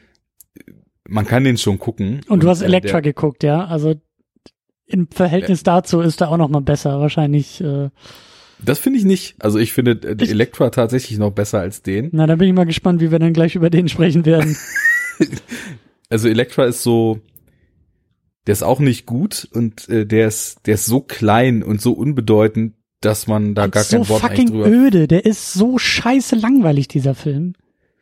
Ja, er hat aber zumindest so ein paar Szenen, die so eine gewisse Atmosphäre haben. Hm. Der Film hier hat ein paar Szenen, die eine Hilariosity haben, die man überhaupt gar nicht in Worte fassen kann. Ja, lass mal Ich habe- versuchen. Vor allen Dingen, äh, dein, dein guter Kumpel hier, ähm, wie heißt er denn? Bullseye. Colin Farrell. Colin Farrell, ja. Genau. Also großartig besetzt und großartig überspielt, das ganze Der Typ, Ding. Also, der Typ. Also, wenn, der Film zehnmal mehr Bullseye hätte ja. und Da wär ich auch bei dir. Colin, Colin Farrell die ganze Zeit das machen würde, was er da macht, dann würde ich, glaube ich, mein ganzes Leben keinen anderen Film mehr gucken. Das, ich habe, ich habe den wieder unterwegs geguckt, ne? Hm. Und ich habe vor Lachen brüllend im Zug gesessen, als er allein schon in der ersten Szene, wie geil er Beim guckt die Dartspielen? ganze Zeit. Wie er Dart spielt und wie der Typ ihn dann da vielleicht und mit was für einem unfassbar beknackten Gesichtsausdruck ja, er ja, ja. diese, diese Büroklammer lang zieht und ihm dann da in den Hals schmeißt. Und was dann kommt, da müssen wir dem Director's Cut auch dankbar sein. Zum Beispiel diese ganze Flughafenszene gibt es in der Kinofassung gar nicht. Ähm, wie Oh. er mit seinem Ledermantel in Gottespose Ah. die Rolltreppe hochfährt, im Metallscanner kontrolliert wird und dann auch wieder, also ich, das, man kann das überhaupt nicht in, in Worte fassen, wie beknackt er schon aussieht mit diesem Bullseye auf der Stirn und der Glatze und diesem Goatee. Das ist schon mal das Erste. Sehr zeitvoll, Sein ja. Sein Style mit dem Ledermantel und diesen ganzen Ohrringen und so weiter. Wie er da aufträgt. Ah, ich, das ist einfach nur so großartig. Und dann auch dieser Skill, ne? Also ich meine, das, das ist halt die Figur so, ne? Ja, Der aber die halt im Flugzeug, oder? Mit der Oma nebenan. Das ist doch, das ist doch wirklich so. Das ist für mich die Figur in a nutshell, aber irgendwie auch der Film. Ich habe die Szenen sogar mir danach nochmal alle angeguckt, weil ich die so unfassbar fand. Äh, einfach nur göttlich. Und das ist also, es läuft so vieles falsch in dem Film. Ne? Ich finde zum Beispiel, dass außer Colin Farrell, äh, nee, falsch, dass außer Colin Farrell in Anbetracht dessen, was er da mit der Figur macht, außer ihm eigentlich fast jeder Schauspieler fehlbesetzt ist. Ich finde, Affleck bringt's irgendwie nicht rüber. Hm. Jennifer Garner kaufe ich dieses Martial Arts Kram irgendwie überhaupt nicht ab. Ich habe also in Elektra sieht's ein bisschen besser aus, was sie da macht, aber sie wirkt irgendwie auch total bemüht bei diesen ganzen Kämpfen, die sie ja dann auch teilweise irgendwie selber gemacht hat. Ich finde John Favreau als Foggy irgendwie müsste er eigentlich passen, so als er so dieser runde, lustige Typ. Aber ich, ich, es passt irgendwie auch nicht. In den Nebenrollen sind irgendwie ein paar ganz coole Leute. Aber also, also kein Schauspieler vermittelt mir das, was ich bei der Figur irgendwie eigentlich so im Kopf habe. Das bin vielleicht auch dann ich mit irgendwie Vorwissen oder von der Serie geprägt. Ich fand Michael Clark Duncan als Kingpin eigentlich noch ganz gut. das schon. Seine Performance ist okay. Der Film verschenkt die Figur nur total. Das ist auch Vollkommen. das, was eben Vollkommen. völlig, völlig schief läuft. Also der Kingpin, was für ein, also ich meine, die, die Darstellung in der Serie, die ist super, ne? Mhm, das muss mhm. man schon sagen. Da wird er aber auch über Episoden aufgebaut und richtig psychologisiert und so weiter, was hier einfach gar nicht passiert. Also er, er, er bringt einmal in so einem Anflug von Madness irgendwie da seine Schergen um und dann soll etabliert sein, okay, der ist ganz böse böse Hm. und dann macht er diesen Erpressungsmove da mit dem Herrn Nachios und am Ende soll das der ultimative Payoff sein, dass Daredevil dann gegen ihn kämpft. Aber es hat überhaupt keine Wirkung, weil überhaupt nicht aufgebaut wurde, dass der Kingpin eigentlich ultimativ unzerstörbar ist. Also wieder Comic-Vergleich, ne? Aber in, in dem Comic, da gibt's halt dann mehrere Szenen, wo er sich eigentlich schon zur Ruhe gesetzt hat und nur um fit zu bleiben, macht er so Sessions, wo er sich so von 20, 30 Leuten parallel angreifen lässt und die einfach alle sofort umhaut, weil er so krass ist. Und äh, Hm. das, das ist eben auch, also klingt vielleicht so ein bisschen plump, aber das macht schon ein gutes Gefühl dafür, dass diese Figur, die halt, was natürlich im Film jetzt so nicht geht, aber im Comic auch gefühlt irgendwie dreimal so groß und 80 mal so breit wie ein normaler Mensch ist, äh, dass die halt komplett unkaputtbar ist und so stark, dass irgendwie jeder normale Mensch halt mit einem Fingerschnipsen totgeschlagen wird von ihm. Und das wirkt hier nicht. Also ich, Bullseye wird halt als der krasse Villain etabliert und dann halt in diesem super chaotischen Orgelkampf-Setpiece da irgendwie relativ unspektakulär beseitigt. Boah, ey, das war richtig schlimm, ey. Das war so schlimm, wie sie da durch die Gegend gehüpft und gesprungen sind. Das hat mich an den Hobbit erinnert, wie Legolas irgendwie durch die Gegend Mhm. schwebt und dann auch, also, ah, das war alles so furchtbar. Das sah scheiße aus.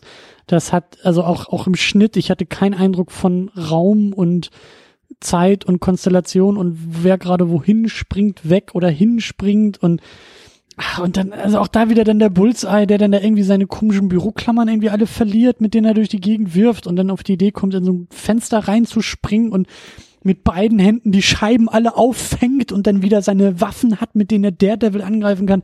Das fand ich alles, das war einfach nur ätzend. Ist auch. Und das ist halt super schade, weil diese Idee von dem Kampf an der Orgel, was ja etwas Ja. ist, was, was vorher eben so Ja. etabliert wurde, dass das was ist, womit man, also in der U-Bahn-Station, ne, sieht man das ja, dass da- Daredevil da eben total anfällig ist. Ja, und das checkt. Bullseye ja auch, als er dann irgendwann merkt, so, ey, ich kann hier noch so auf ihn einprügeln, aber wenn ich die scheiß Orgeln da irgendwie erwische, dann hat er Probleme, mich irgendwie zu kriegen, so. Das, Genau. ja, ja.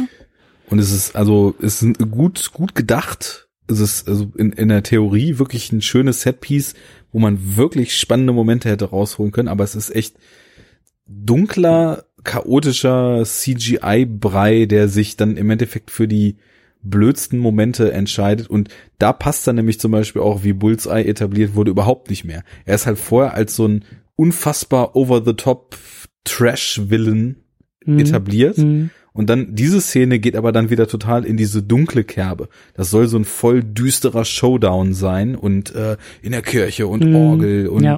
alles düster und schwer und die Musik wummert und dann die Scherben und der Level in Gefahr und nichts davon zündet auch nur ansatzweise. Also das, weiß ich nicht, so zum Beispiel die Schlägerei in der Bar am Anfang, die fand ich okay, die war jetzt nicht so mies, wobei ich es auch total schade finde, dass eigentlich so ein Trademark ja ist, dass Daredevil, der ja den Vorteil hat, nicht sehen zu müssen, dass der voll oft, wenn er übermannt, dro droht übermannt zu werden, halt mit seinem Billy Cup heißt das Ding ja, sein, sein Stock, mit dem er immer alle vermöbelt und den er so rumschmeißt, dann die Lichter kaputt schmeißt und keiner kann halt mehr sehen außer ihm und dann kassieren sie alle. Das, das wurde in dem Film halt jetzt auch überhaupt nicht benutzt, obwohl es eigentlich total naheliegend ist, dass er sich dadurch einen Vorteil verschafft. Naja, aber also der Kampf ging, die, die Action-Szene mit Colin Farrell und dem Motorrad und dem Anschlag da auf Elektra und ihren Vater, das war einfach so drüber, dass es mir auch schon ziemlich viel Spaß gemacht hat, weil da war halt Colin Farrell nonstop on screen und hat irre geguckt und hat wie ein kleines Kind, you made me miss, I never miss. Ja, ja, ja, ja. Was ja auch so ist, das ist ja Bullseyes Willenkraft, dass er halt alles so schmeißen kann, dass die Leute davon durchlöchert sind und immer trifft.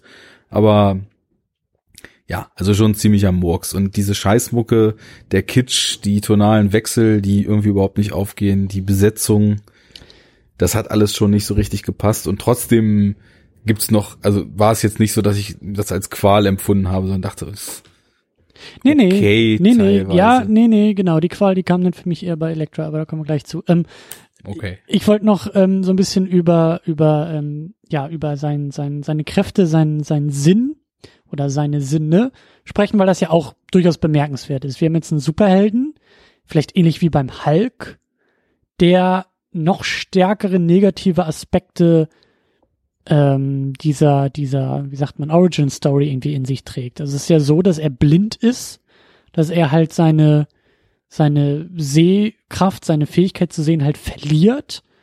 Der Film Mhm. sagt, dadurch schärfen sich, also weil es ja auch wieder hier Toxic Radioactive äh, Garbage war, was da, ne? Also Wir wissen ja alle, wie sowas funktioniert.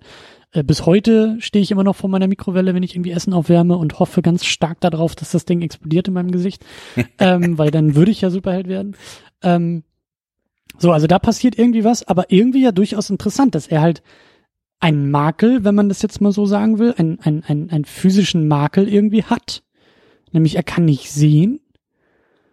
Dafür halt aber andere Sinne, andere Kräfte irgendwie hat, die es ausgleichen.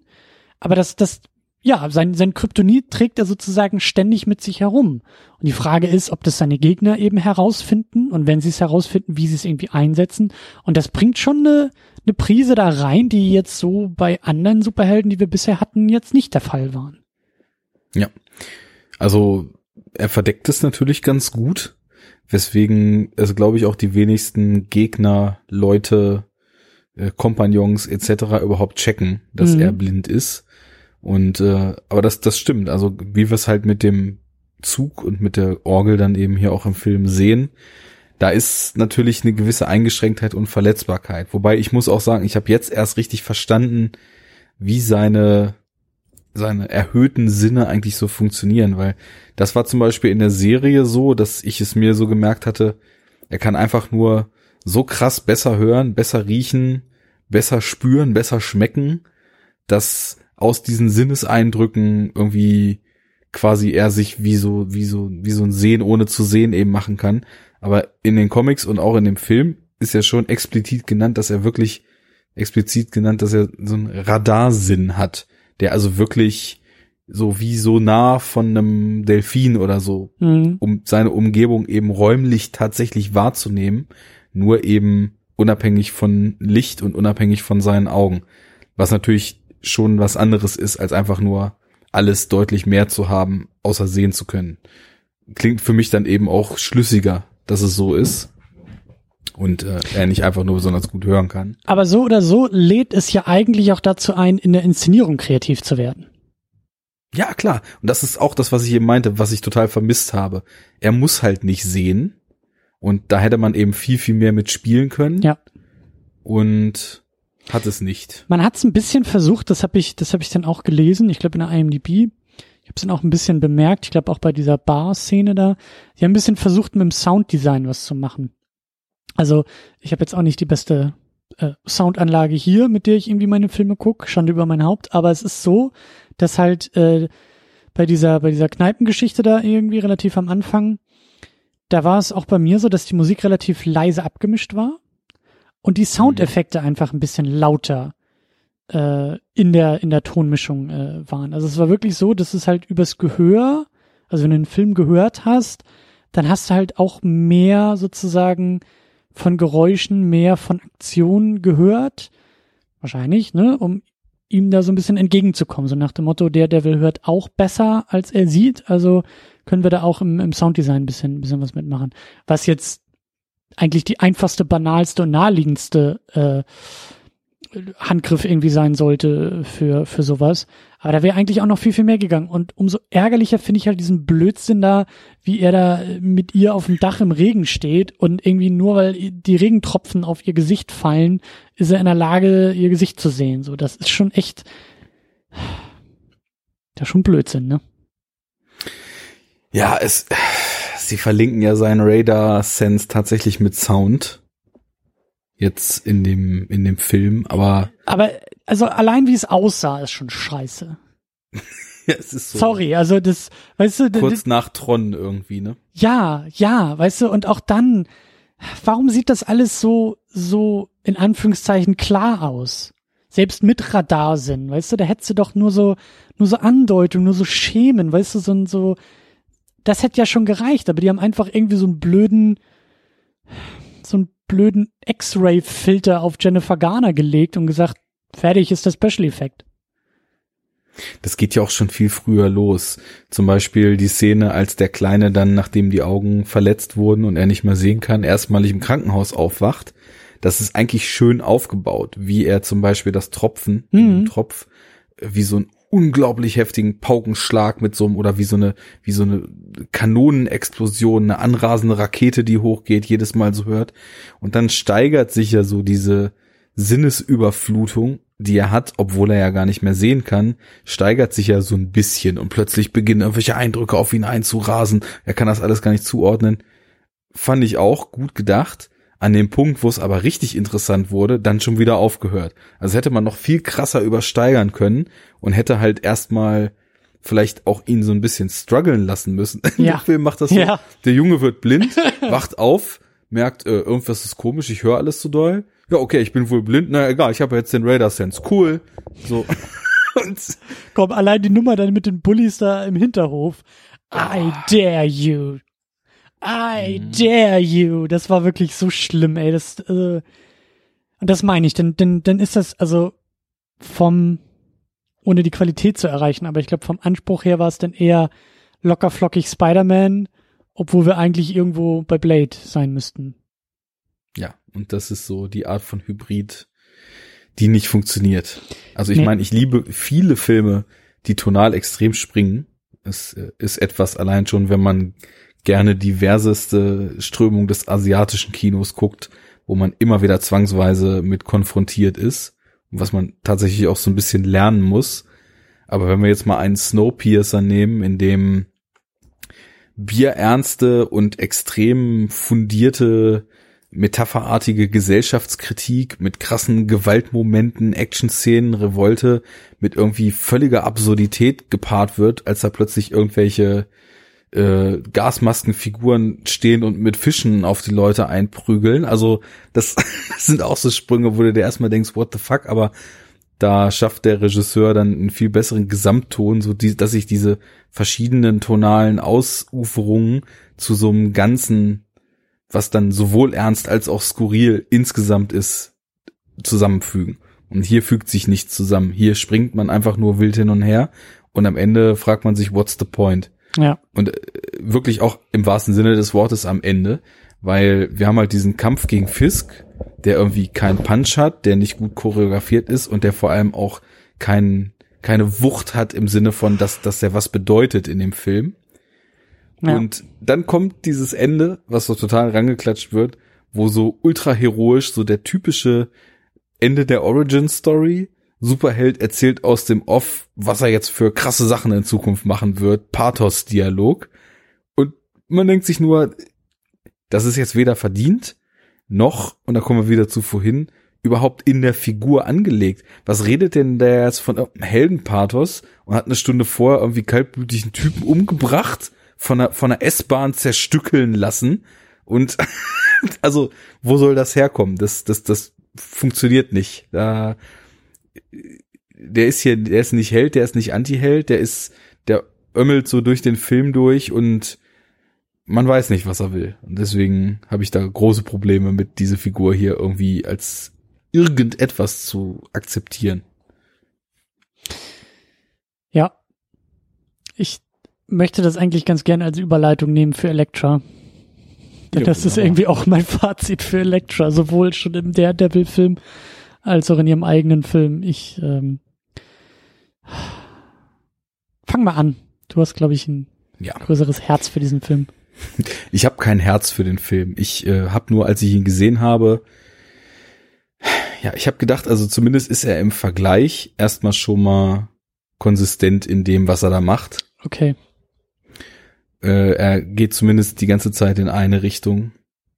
Ähm, ja, ich hatte auch gerade, also ich hatte vor dem Daredevil-Film den Daredevil-Comic gelesen und ich war vielleicht auch so ein bisschen im Fahrwasser dieser eben meiner Meinung nach sehr, sehr starken Comics auch unterwegs und habe vielleicht, und das ist ja meine Theorie, warum halt eben Comic-Nerds immer völlig unkritisch jegliche Superheldenfilme abfeiern und dann irgendwelchen Leuten Kritikerverschwörungen vorwerfen und sonst was.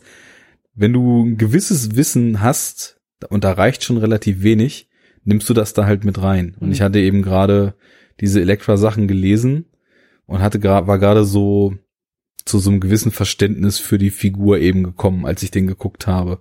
Und habe dann eben auch viel von dem, was ich so wusste, in diverse Szenen da eben reingelegt, was aber gar nicht unbedingt da drin etabliert ist. Also das kann ich, das kann ich aber gut verstehen, wenn du zumindest sagst, dir war die Figur schon bekannt.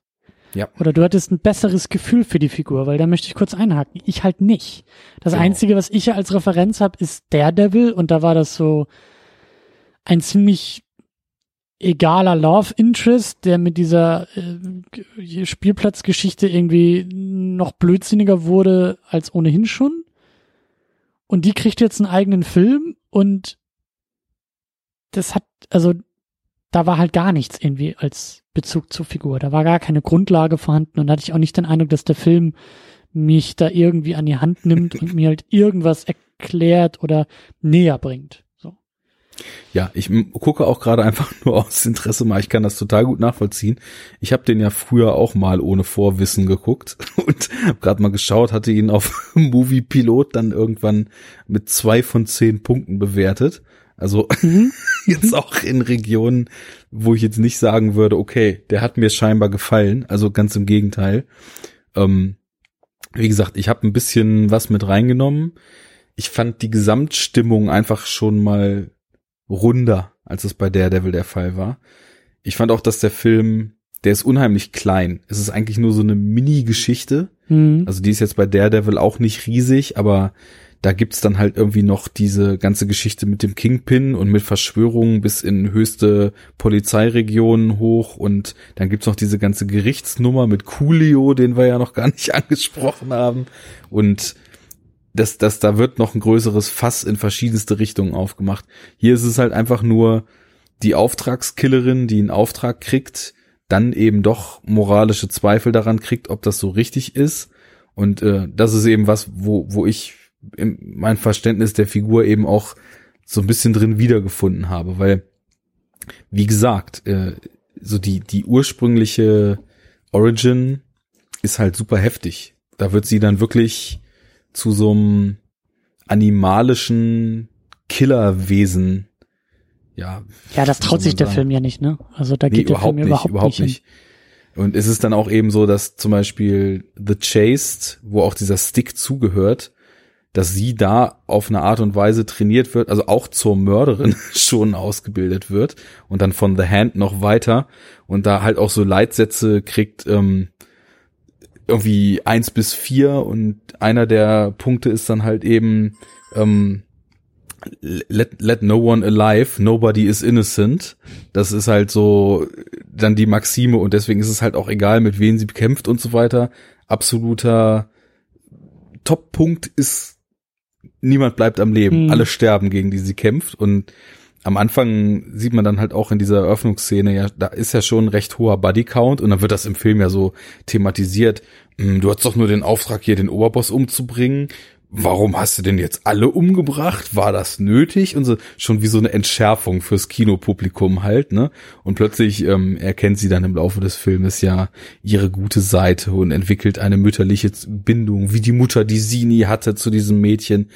Naja, ähm, keine Ahnung. Ich, also, wie gesagt, der Film ist irgendwie total klein, deswegen da waren gar nicht so richtig viele Möglichkeiten, wo man so viel falsch machen konnte. Ich mochte so während dieses Hausaufenthalts, wo sie da wartet auf ihren Anschlag, den Flashbacks in die Kindheit, die Schlaflosigkeitsszenen und so weiter, das war, das hatte so eine, so eine gewisse Düsternis, die ich heute manchmal vermisse. Das macht den Film jetzt auch nicht unbedingt gut, aber das ist tendenziell einfach eine Stimmung, die ich mag. So ein Mystery-Vibe, so sehr stark. Ähm. Ja, mich hat das, mich hat das alles irgendwie nicht abholen können. Ich fand sie halt super langweilig. Ich fand ihre Kräfte super langweilig. Das war irgendwie so.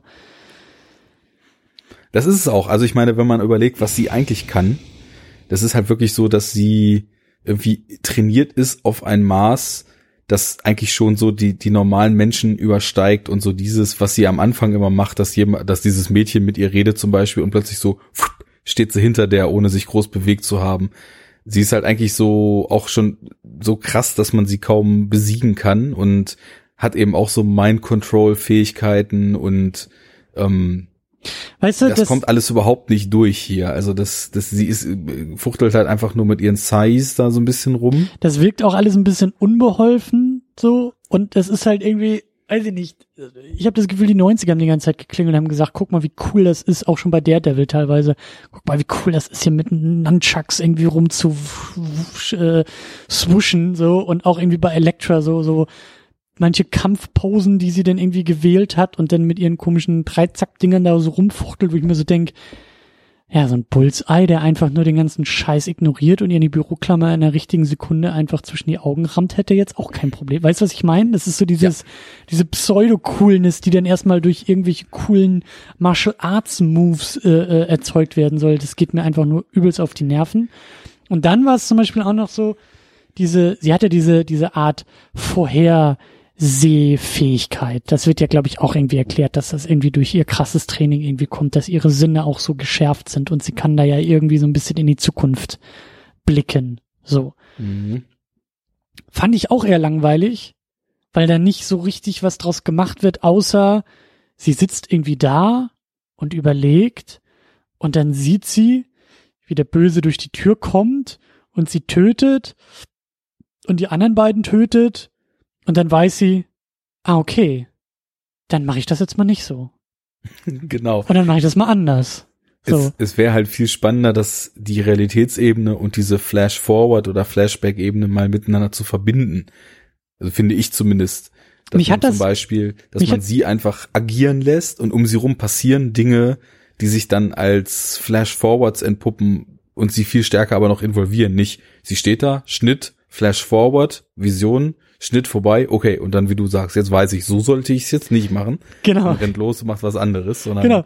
Das ist halt, ja. mich hat das an, an Sherlock Holmes erinnert, an die beiden Sachen da mit Robert Downey Jr., die jetzt auch keine grandiosen Filme sind, aber was ich da aber als, sind schon ganz nett. Genau, aber was ich da als ja. Gimmick auch auch ganz ganz äh, ganz cool fand, ist halt der der Sherlock Holmes, der ja dieses per Deduktion quasi den den besten Weg sich überlegt auch dann ja in so einem Faustkampf, da, da ging das ja, glaube ich, irgendwie mit los und nach dem Motto, naja, erstmal links auf die Fresse, dann rechts auf die Fresse, dann ist der Bauchbereich frei, also in den Magen hauen, um ihn dann irgendwie auf den Hinterkopf eine zu verpassen und so kriege ich ihn auf die Matte. So, und dann, das hat er sich dann ja auch in Slow Motion irgendwie überlegt, dann kommt irgendwie der Schnitt, er führt es aus, es ist halt so schnell, dass du es gar nicht mehr sehen kannst als Publikum, zack, zack, zack, zack, zack, er macht genau das, was er sich gerade überlegt hat, Typ liegt auf der Matte, Thema erledigt. Weißt ja. du, das ist so, das Problem bei diesen Elektra-Momenten ist halt, sie tut dann, also es gibt, das ist schwer in Worte zu fassen, aber es gibt nichts an dieser Fähigkeit, was sie oder ihr Tun irgendwie auszeichnet. Dadurch, dass es halt einfach nur so, ah, wenn ich über die Straße gehe, werde ich überfahren. Okay, dann gehe ich nicht über die Straße, sondern dann gehe ich einfach durch die Hintertür. Das ist so, verstehst du, das ist so, wenn sie denn das tut, was sie sich überlegt hat, dass das wirkt so passiv, das wirkt nicht wie etwas Starkes oder Befähigtes. Sie ist dann nicht, wir sehen nicht, wie sie etwas Übermenschliches oder so tut, sondern statt links geht sie rechts, was jeder von uns könnte. Weißt du, das ist so, das ist so banal auf einmal. Und sie ist eine Superheldin. Das sollte nicht banal sein, was sie da tut. Ja, das ist überhaupt schon mal das Grundproblem. Ich würde sie in den Comics in keinster Weise eigentlich als Superheldin bezeichnen sondern ja, als etwas sehr, sehr schwer zu definierendes auf diesem Sektor.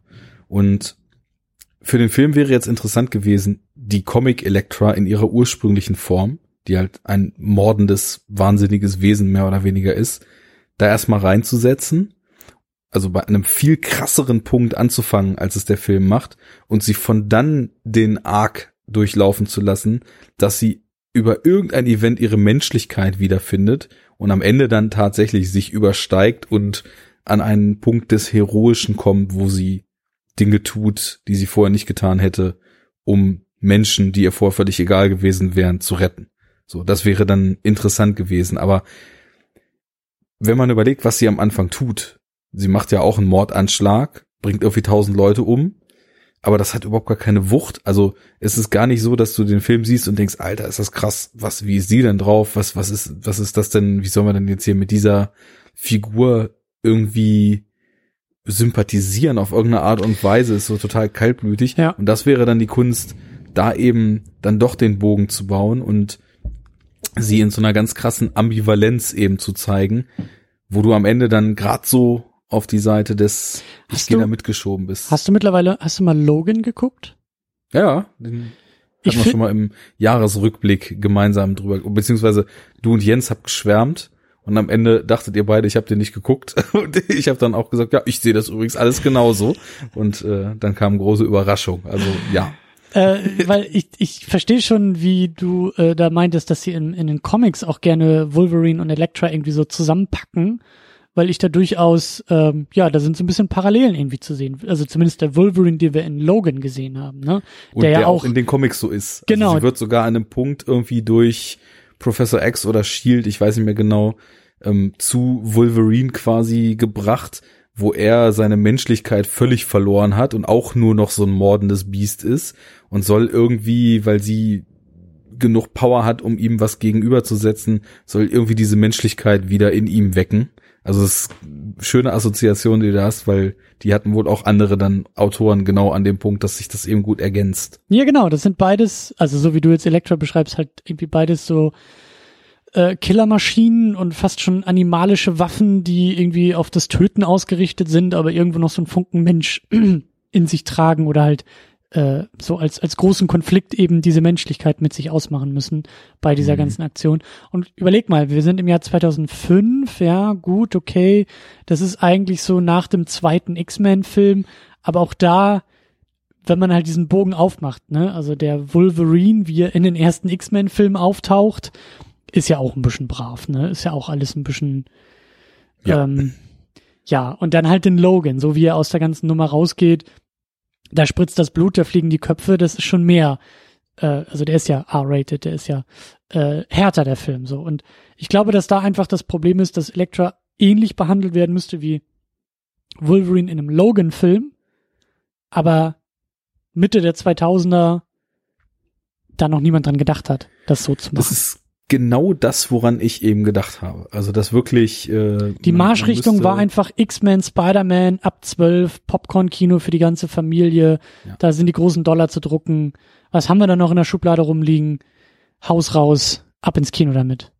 Und das passt nämlich auch nicht, weil das würde sich dann halt schon auch mit dieser grunddüsteren Thematik eigentlich total beißen, weil du, du müsstest eigentlich auf jeden Fall einen R-Rated-Film draus machen.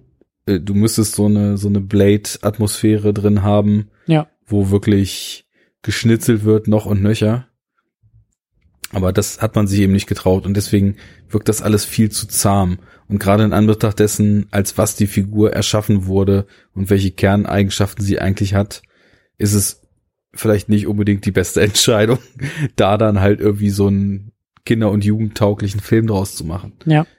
Und ich sehe auch gerade, ich hätte halt gedacht, der war wahrscheinlich total günstig. Gut, im Vergleich schon, aber wenn ich lese, dass er da irgendwie ein geschätztes Budget von 43 Millionen Dollar angebe, sind wir wieder bei dem Punkt, CGI war damals halt auch noch deutlich teurer, wobei 2005 geht's wahrscheinlich langsam, aber diese sehr comichafte, weirde Villain-Armee, die da noch eingeführt wird, das brauchte dann wahrscheinlich so ein gewisses Budget, um da irgendwie diese Tattoo-Action und so weiter zu zeigen. Aber ansonsten habe ich mich halt gerade, als ich die Zahl gesehen habe, total gefragt, wo ist denn das hingeflossen? Weil der Film wirkt unfassbar klein. Also es, es spielt alles immer nur so in Terrence Stamp, garantiert oder- Terrence Stamp in seiner Rolle, der gesagt hat, ich bin ein Großmeister des Superhelden-Genres.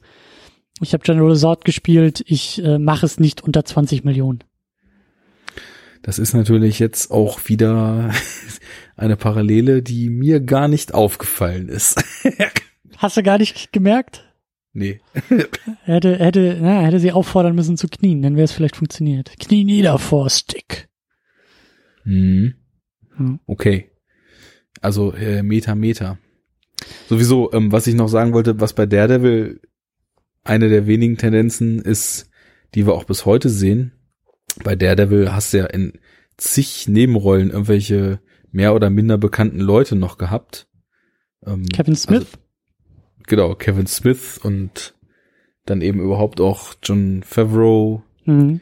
und dann ist Der ja lustigerweise Sa Iron Man gemacht hat. Iron Man 1 Ja, ja, und 2. genau. Also, dann ist da Salamanca am Start gewesen, der alte Salamanca.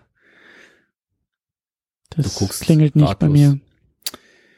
Der alte Opa aus Breaking Bad und Better Call Saul. Ah, der, Onkel Klingelmann. Von Tuco Salamanca. War er der Klingelmann? War er der Ding, Ding, Ding, Ding? Wo war denn ein Klingelmann? Der war doch der Alte im Rollstuhl. Ja, ja, genau, bei Breaking Bad. Ich dachte jetzt bei Daredevil gerade. Nein, nein, bei Breaking Bad. Das ist der alte Opa da im Rollstuhl, der Der war jetzt bei Daredevil der Promoter stimmt. Ja, ja. und sowas halt. So, so, so, so Gesichter, die man irgendwie öfter dann irgendwie Übrigens, sieht. wo wir schon beim Thema Meter Meter sind, äh, Meterkäse, wie Tamina immer so schön sagt, äh, ist dir das aufgefallen, dass bei Daredevil und auch dann bei Elektra irgendwie diese Uneigenart äh, herrschte, Comic-Zeichner, Comic-Artist-Namen für Charaktere zu benutzen? Ich dachte auch die ganze Zeit, wie hieß er? Mark Miller? Mark Ja. Miller, ja. Äh, ja. Also bei, bei, bei Elektra war es irgendwie sehr prominent. Ähm, und bei Daredevil gab es irgendwie einen Moment, wo, glaube ich,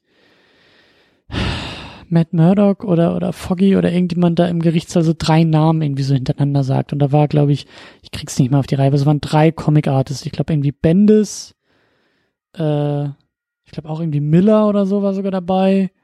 Und noch irgendjemand drittes und Wade oder so, keine Ahnung. Auf jeden Fall so drei Comic, also drei Comic-Artist-Namen, wo ich dann auch dachte so, ach, das ist also das, was ihr unter Fanservice versteht. Naja. Ja. Seltsam. Ist nicht. Äh, was, was war es denn nochmal für ein Name? Aber ist dir auch aufgefallen, oder? Ja, also zumindest bei Elektra, bei Daredevil weiß ich jetzt nicht mehr, aber da habe ich auch gedacht, also Mark Miller, was hat der denn hier zu, zu suchen? Der ist doch eigentlich quasi auf der anderen Seite des Mediums zu Hause. Ja. Sehr seltsam. Naja. Ja, ist richtig ergiebig, der Film, ne? Merkt man so. Ich wollte eigentlich auch schon gleich die Brücke schlagen zu, zu den Bedeutungen fürs Genre und so. Oder hast Also du noch viel zu Elektra nee, also wie gesagt, auch hier, also ich habe es hier Garner noch ein bisschen besser abgekauft als in den Daredevil-Szenen. Ey, das Kostüm geht ja auch mal gar nicht. Die Ja, sieht aus, als ob sie direkt aus dem Stripclub kommt. Oder dahin geht, je nachdem. Also, Ja, ich meine, gut, äh, Frank Miller ist ja jetzt nicht gerade so für die progressivsten Weltbilder bekannt ne? und hat äh, die Figur auch ursprünglich mal einer der Ikonen des weiblichen Bodybuildings nachempfunden. Ich weiß nicht mehr, wie die Dame hieß, aber ja, aber ein bisschen was anziehen darf sie auch, so. Ja, wobei, das, das muss man dem Ganzen auch äh, dann wieder zugute halten. Sie hat halt dieses komische Kostüm, was halt. Äh, Ach, damit die Männer abgelenkt werden. Und diese, diese komischen Strings da um sich gewickelt an Armen und an Beinen. Aber sie wird im Gegensatz zu vielen anderen Frauen in Superhelden-Comics so auch äh, sowohl in dem von Frank Miller als auch in den normal äh, in den modernen Inkarnationen, die ich jetzt gelesen habe, überhaupt nicht so oversext oder überhaupt so sexualisiert dargestellt. Also sie ist halt im Vergleich dazu, siehst du halt total viele äh, weibliche Figuren in Superhelden-Comics, wo du ganz klar siehst, dass da halt äh, mit ein bisschen Fantasie die kleinen 13-jährigen Jungs irgendwie, die nicht an den Playboy kommen, irgendwie eine andere Vorlage haben sollten. Mit irgendwie riesen Brüsten und Megakurven und so gut wie gar keinen Stoff mehr an. Und da ist sie dann doch irgendwie einfach so, hat halt so eine drahtige Figur und ist halt irgendwie total straightforward am Leute slashen. Also das fand ich schon ganz angenehm eigentlich im Vergleich zu vielem, was ich da sonst so gesehen habe, mhm. wo ich auch so denke, Mann, Mann, Mann und auch heute noch halt, ne? Also dass einfach viele Figuren, auch Figuren, die jetzt gar nicht so wirklich menschlich sind, aber trotzdem wird diese Männer mit Ultramuskeln und Frauen mit Ultrabrüsten-Einteilung da halt nach wie vor in Comics bis ins Letzte zelebriert. Und ja, das, das fand ich so ganz nice. Aber das Kostüm im Film sieht halt richtig matt aus. Ich finde, es sieht aus, als ob es irgendwie aus einer Delete-Scene von Power Rangers rausgefallen ist, so ja, ungefähr. Ja, ja. Also anderer Grund, aber gleiche Meinung dazu. Es sieht halt richtig beknackt aus und sie sieht darin beknackt aus und sie hat einfach irgendwie in ihren Bewegungen, obwohl ich meine, die ist ja irgendwie eine drahtige, schlanke, sportliche Frau, aber mir fehlt da irgendwie in ihren Bewegungen so die Explosivität, als dass sie irgendwie diese Action-Szenen und diese Figur so stemmen kann. Ich weiß nicht, wer dafür besser gewesen wäre. Ich habe nur gelesen, ich hatte halt mal geguckt, ob sie irgendwie Erfahrungen bezüglich Kampfsport, Martial Arts oder irgendwas hatte nicht, weil sie, also ich habe ja gerade gesagt, dass sie mich eigentlich nicht überzeugt, aber es sieht so aus, als ob sie so ein bisschen so eine Boxernase hat. Das habe ich immer schon gedacht, wenn ich sie sehe. Was ist denn eine Boxernase? Ja, die so ein, so ein breites Nasenbein hat. Und das kriegst Deswegen, du als Boxer, weil du immer auf Omme haust. Ja, ja. Muss ja mal die ganzen MMA-Leute, die in jedem zweiten Kampf irgendwie die danach die Nase rekonstruiert kriegen müssen, weil das alles zu Brei geschlagen wird. Musst du dir mal angucken. Die sehen alle so aus. Und sie hat auch so diese, diese, an dieser Stelle, wo die Boxernase sitzt, ist es so ein bisschen breiter.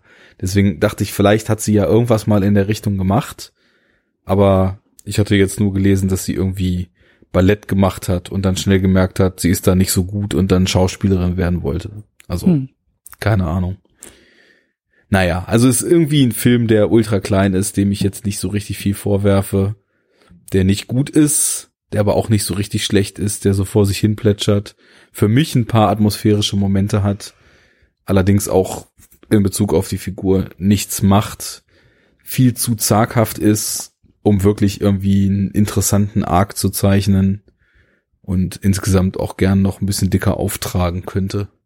Mhm. Aber nicht die Totalkatastrophe. Also es ist wirklich so einige modernere Filme, so modernere Blockbuster, die, die ja. habe ich wirklich körperliche Schmerzen bei. Ja, ich meine, genau, das, das Problem ist, der Film ist auch einfach zu egal. Zu egal. Ja. da waren wir zeitgleich, aber wussten genau. Der hat halt einfach kommt. keine Fallhöhe. So, das gibt, wie du sagst, es gibt andere höher profilierte Filme, Figuren, Blockbuster, Franchises, wo es dann noch weh tut, wenn sie scheitern und wie sie scheitern. Ich freue mich ja, ich, freue mich, ich freue mich ja riesig auf den Catwoman-Film. Ich glaube, wir werden, wenn wir den Catwoman besprechen, werden wir nochmal hier auf Elektra zurückkommen. Vielleicht werde ich dann auch nochmal meine Meinung komplett ändern müssen zu Elektra, weil ich glaube, der ist ein kompletter Totalausfall. Mit Fallhöhe in allen Bereichen. Richtig schlimm, richtig übel, richtig scheiße, so. und das, das ist der hier halt nicht. Sein. Der ist jetzt, wie du sagst, der Elektra ist halt, ist e egal.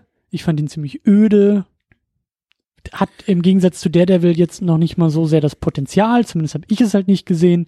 Und ich glaube, du kannst eine Menge aus den Comics schöpfen und weißt. Aber das Potenzial kenne ich auch wirklich nur aus den Comics. Also da ist im Film so gut wie gar nichts von angedeutet. Gut, wir haben diese Massenmordszene am Anfang, die sich nicht wie eine Massenmordszene anfühlt, hm. sondern wie so typische, egale, offscreen Hollywood-Gewalt, sage ich mal. Und da ist ja auch gerade das, was mich immer stört, das Offscreen daran. Ja. Weil es dadurch eben auch wieder keine Fallhöhe hat und die Wucht und die ganze Schlechtigkeit von Gewalt überhaupt einem nicht so richtig klar wird. Und das ist hier eben auch der Fall. Aber der will nix und dementsprechend liefert er auch nix und das tut dann halt irgendwie nicht weh. Da gibt's ja. anderes, was mehr weh tut. Ja. Ist auch, und ich glaube, das ist wirklich merklich von einem Regisseur gemacht, der eigentlich so gut wie nur Fernsehen vorher und so gut wie nur Fernsehen danach gemacht hat.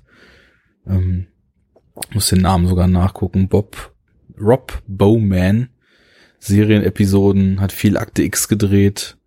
Hm. Also auch jetzt nicht riesig Action erfahren und ja, alles irgendwie total egal und Banane. Ja, sehr Banane. Aber beide haben ja dann doch die eine oder andere Sache an sich, für sich, mit sich, die ja auch in einem Genre-Kontext vielleicht ganz interessant ist. Äh, und natürlich, äh, da ähm, ist Elektra noch ein bisschen wichtiger, denn wir haben eine weibliche Superheldin. Wir haben eine Frau im Kostüm, eine oder du sagst super, muss man vielleicht ein bisschen äh, relativieren, aber wir haben eine Heldin. Das ist ja schon mal was.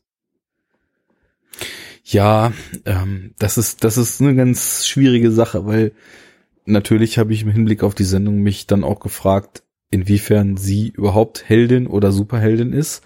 Musste da sehr stark versuchen, die Comic-Kenntnis dann auch von dem, was ich da tatsächlich gesehen habe, zu differenzieren und da zwei verschiedene Maßstäbe anzulegen.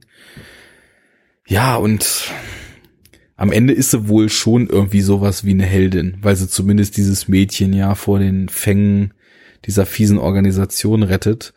Aber für mich ist das irgendwie noch gar nicht super. Das ist wie so ein Fantasy-Film halt. Ja, gut, okay, aber dann konzentrieren wir uns ein bisschen mehr auf die Tatsache, dass sie halt eine Frau ist. Was ja in einem Genre und auch mit, mit Comic-Vorlagen, also wir sind im Jahr 2005. Wir hatten jetzt hier in der Reihe davor nur noch Supergirl. Ja. 83, glaube ich. Also äh, erstmal hat es eine ganze Weile gedauert, bis überhaupt irgendwie ähm, Protagonistin äh, wieder wieder auftauchte. Ja. Und ich meine auch, dass der Film und auf jeden Fall auch der Catwoman-Film eben lange Zeit Grund waren für diese, ähm, wie man ja weiß, sind Hollywood-Regeln immer sehr äh, klug und weise und auch in der Realität abgelesen, dass es eben hieß, äh, das geht nicht mit Frauen. Superhelden geht nicht mit Frauen. Das will keiner Ja. sehen, das äh, spielt kein Geld ein. Und das finde ich halt einfach nur bemerkenswert, jetzt so bei, bei, bei Elektra vor allen Dingen, äh, ich sag ja, bei Catwoman werden wir da glaube ich auch nochmal drüber sprechen, es ist schon echt auch, schon geil irgendwie, so die Logik dahinter zu sagen, auch können wir Supergirl gerne mitnehmen und das alles über einen Kamm scheren und sagen, das sind jetzt alles entweder nicht so gute Filme oder richtige Kackfilme. Aber wer hat Schuld? Nur, lag an den Protagonistin. Also wir haben alles richtig gemacht in der Produktion, im Drehbuch, in der Inszenierung, in der Musik. Alles richtig. Lag immer nur an den Frauen, die die Hauptrolle gespielt haben. Das, äh, Ja, oder? natürlich. Also was man natürlich zu dem Thema erstmal hier sagen muss, es gibt oder gab ja auch dann schon irgendwann so die ersten Bestrebungen, auch in der Comicwelt dann mal in Richtung weibliche Superhelden zu gehen. Aber es waren immer nur, oder die bekanntesten waren tatsächlich auch nur Abklatsche von irgendwelchen männlichen Superhelden. Hattest du Superman, kam Supergirl. Ja. Hattest du Batman, kam Catwoman. Hattest Bad du- Girl. ja, Batgirl gab's auch und stimmt, Catwoman ist natürlich mit ihm ja gar nichts zu tun, Batgirl meine ich. Hattest du Hulk, hattest du She-Hulk. hattest du, Ja. keine Ahnung, äh, ich meine, mittlerweile gibt's ja irgendwie auch äh, Spider-Gwen und was weiß ich. Insofern ist das natürlich schon zumindest mal eine Originalfigur, die auf sich selbst zurückgeht und nicht, oder zumindest auf eine weibliche Bodybuilderin und nicht Ja, aber ja auch so ein bisschen im Schatten von Daredevil entstanden ist, so, ne? Ja, aber schon, äh, die hat auch so ihre eigenen Stories dann da schon drin. Also sie war halt so seine, seine Beziehung zur College-Zeit, hat dann, als der Vater gestorben ist, jeglichen Glauben an das Leben verloren, äh, war von Hass geprägt, hat diese Martial Arts und äh, Mind Control und Mörderausbildung gemacht und war dann eigentlich immer eigenständig unterwegs. Da entsteht in den Comics ein cooler Konflikt, weil Daredevil natürlich für das Gute steht und sie dann teilweise auch für den Kingpin als Mörderin arbeitet. Und äh, irgendwie ist noch so zwischen denen knistert, aber sie so halt auch nicht zusammenleben können. Was alles so interessant ist und nichts davon hat man hier irgendwie reingeholt. Und alles, glaube ich, auch so unter der Prämisse, dass es zahm sein muss. Naja, aber sie ist, sie ist eigenständig und ja, das ist ja schon etwas. Und so als, als Identifikationsfigur ist sie ja zumindest im Film auch so dargestellt, dass Stimmt. dieses Mädchen dann sie auch schon ja, als, als Vorbild akzeptiert. Das waren für Irgendwann mich auch zack, die zaghaftesten, die, die spannendsten Momente eigentlich an dem Film. Da wurde auch nicht viel mitgemacht und auch nicht genug, aber so, da sah ich denn bisschen Potenzial. Ja. Was natürlich auch daran liegt, dass sie dann tatsächlich auch Dinge tut, die man so in das Heldenfach stellen würde. Am Anfang soll sie das Mädchen und den Vater umbringen und dann beschließt sie sich, dass das nicht richtig ist und flieht mit denen und beginnt dann eben erst noch so kalte Schulter zu zeigen und seht zu, wie er klarkommt. Ich habe euch gerettet, jetzt sind wir quitt. Aber entwickelt dann ja eben doch so eine Bindung zu denen und ist dann eben doch heldenmäßig unterwegs und opfert sich dann eben dafür auf. Aber ja. Ich bin wortlos. Ich habe da irgendwie nicht viel zu beizutragen. Nee, aber da, da, da können wir auch gar nicht so viel beitragen, weil der Film da auch gar nicht so viel beiträgt, weil äh, war mir nur wichtig, da mal so einen Pin reinzusetzen und zu sagen, ne, immerhin, ja. alle 20 Jahre haben wir dann auch mal irgendwie so ein, ein, eine Entwicklung. Ähm, und einen noch viel, viel kleineren Pin, weil es wirklich nur eine Randnotiz ist, nur eine Fußnote. Wir haben Ben Affleck das erste Mal im Kostüm. Ja. Tragischerweise äh, habe ich dann auch gelesen, dass er, äh, also nach dem Film, hat er auch keinen Bock mehr. Der Devil hat ihm jetzt nicht so gefallen Mhm. und die Reaktion auf den Film war jetzt ja auch nicht so positiv, dass er dann eben auch gesagt hat, äh, never ever again. Und dann war er halt durchaus angefixt von der Batman-Rolle, weil er wohl auch gesagt hat, so, naja, jetzt kann ich ja nochmal diese Enttäuschung namens Daredevil quasi wieder gut machen. Und witzigerweise ist es halt auch eine Figur, die sich total ähnlich Ja. zu dem Daredevil eben gestaltet. Absolut. Vater verloren, Eltern verloren, äh, extrem trainiert, extrem trainiert. Ja, aber CrossFit Hält- ist was anderes als Nunchucks irgendwie rumfuchteln, ne? Also, er hat schon dazugelernt in Batman wie Superman. Naja, aber ich meine, die Sache ist das ja auch eigentlich, ich meine, Daredevil hat halt diesen Stick. Die eine Seite, die nimmt er halt als Wurfwaffe und die andere hat halt so einen Enterhaken, den er auf Ja, die ja, Art, ja, ja, ja, klar, auf jeden Fall. Spidey seine Netze verschießt.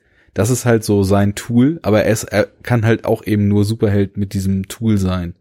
Das war noch das, was ich vorhin sagen wollte. Das ist halt das dämlichste im Film überhaupt ist, dass er quasi als normaler Mensch etabliert ist und dann wie Spidey von einem Hochhaus runterspringt und irgendwie 35 Stockwerke tiefer auf so einer Malerplattform da landet oder Fensterputzerplattform, wo ich mich auch wieder frage, wo das herkommt. Aber da haben wir nun zur Genüge drüber geredet, wo alles herkommt in dem Film. Hm, Naja, da haben wir Ben Affleck das erste Mal, das stimmt. Wir haben auch John Favreau das erste Mal. stimmt. Stimmt. Ja. Tja. Aber Daredevil ist da jetzt schon irgendwie schwieriger und interessanter in der Frage jetzt, ob Superheld, nicht Superheld, Kanon, nicht Kanon. Also für mich wäre Elektra kein Film für den Kanon, das kann ich schon mal sagen. Hm. Kann ich, kann ich nachvollziehen. Weil das sind auch die Gründe wieder, die ich angeführt habe, warum zum Beispiel der Rocketeer für mich kein Superheld war, sondern einfach nur ein Held. Damals war das Argument, der rettet halt einfach nur seine Freundin, die in irgendwelche Scherereien gerät. Und Elektra rettet halt dieses Mädchen. Da sind zwar noch irgendwelche Konstrukte mit Hand und Chest und irgendwelchen Villain-Teams drumherum gesponnen, aber im Grunde genommen ist es trotzdem so, dass sie ja eine Person rettet und sich da dann eben in den Weg wirft. Bei Daredevil an sich auf jeden Fall. Im Film weiß ich auch nicht. Na, ich finde schon. Ich finde schon.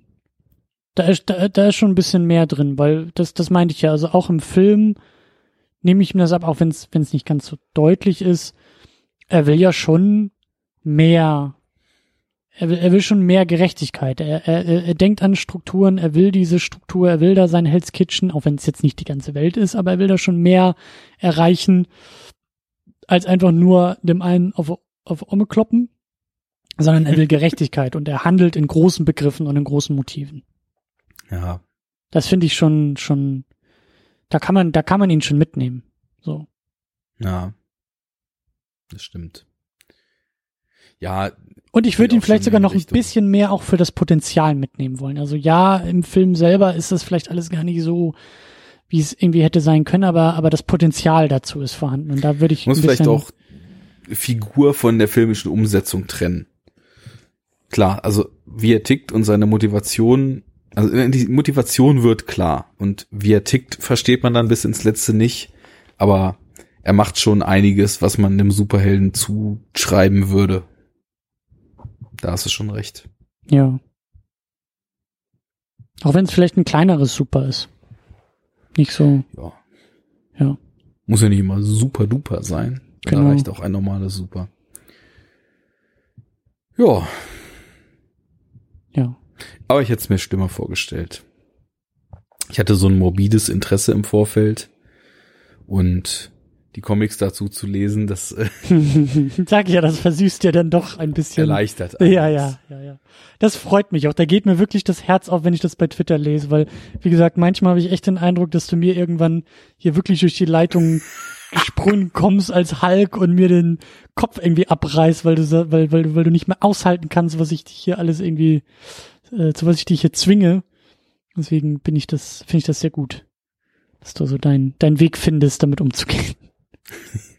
Ja, ich meine, die Sache ist ja mit dem Projekt hier, das habe ich ja auch schon oft erzählt, und meinem Bock mal wieder Comics zu lesen, das kam ja ungefähr so zeitgleich. Ja. Ist ja auch nicht so, dass ich seitdem jetzt nur Superhelden-Comics lesen täte, sondern ich habe irgendwie von, äh, was weiß ich, der Criminal-Reihe von Ed Brubaker, was so Noir-Dinger sind, über abgefahrenen Sci-Fi-Kram bis zu völlig weirden Sachen, die teilweise irgendwie so Meta-Satiren auf das Filmbusiness sind und so weiter, schon die, die coolsten Comics überhaupt mittlerweile entdeckt und lese halt immer mal auch so ein bisschen Superheldenkram. Ähm, was heißt ein bisschen? Also auch schon einiges und äh, weil mich eben auch total interessiert, wie eigentlich die Funktionsweise von Comics sich so über die Jahre verändert hat und wie das zum Beispiel angegangen wird, solche Riesenevents, die einmal pro Jahr bei Marvel und DC gelauncht werden und so Mhm. weiter. Wie, wie wird sowas vorbereitet? Wie ist sowas erzählt? Etc. Weil das ja schon eine ganz eigene Art des Geschichtenerzählens ist. Und ähm, Ja. gerade so als großer Filmfan es auch total spannend ist, da einfach mal Parallelen zu ziehen. Äh, Es ist auch so eine ganz neue eigene Welt, die man entdecken kann. Das ist eben auch total stark daran, wenn man sich da jahrzehntelang nicht mit befasst hat. Ja, und äh, dazu kommt, dass man halt auch einfach mit der Zeit vor allem eben Artists entdeckt, die unglaublich sind. Also auch Autoren, äh, wo auch ein schönes Phänomen zu beobachten ist, dass Leute, die zum Beispiel richtig krassen Indie-Shit schreiben, dann teilweise auch es nicht schaffen, äh, unter Marvel oder, oder DC-Ruder, wenn sie dann quasi da engagiert werden, äh, doch noch die Zügel anständig in der Hand zu behalten, sondern denen dieser, dieser Megalomanie-Irrsinn dann doch auch so ziemlich entgleitet, weil was da in den Marvel-Events comic-technisch teilweise abgeht, da ist also Hm. der Bombast, den wahrscheinlich ein Infinity War oder so einem auftischt, ist da irgendwie Ringelpiez mit anfassen gegen. Also wenn du, wenn du dir einfach mal dieses Inf- Infinity Event, was irgendwie 2014 oder 15 lief beim Marvel, mit den vorbereitenden Avengers und New Avengers Serien und dem Main Event und dem Aftermath irgendwie reinziehst,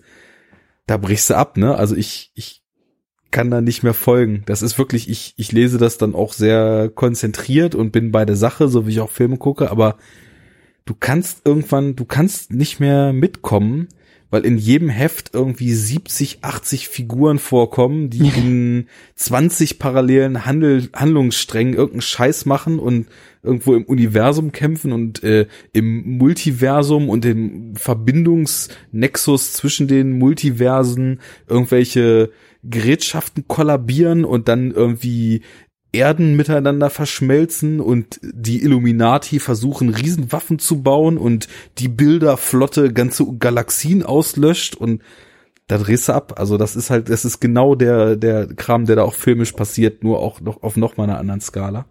Naja, aber es ist irgendwie interessant, sich damit auseinanderzusetzen. Das, das wollte ich auf meine kurze und knappe Art und Weise, wie ich das ja in der Regel auf den Punkt formulieren kann, einmal ausdrücken. So als Halbsatz noch mal einstreuen, ja.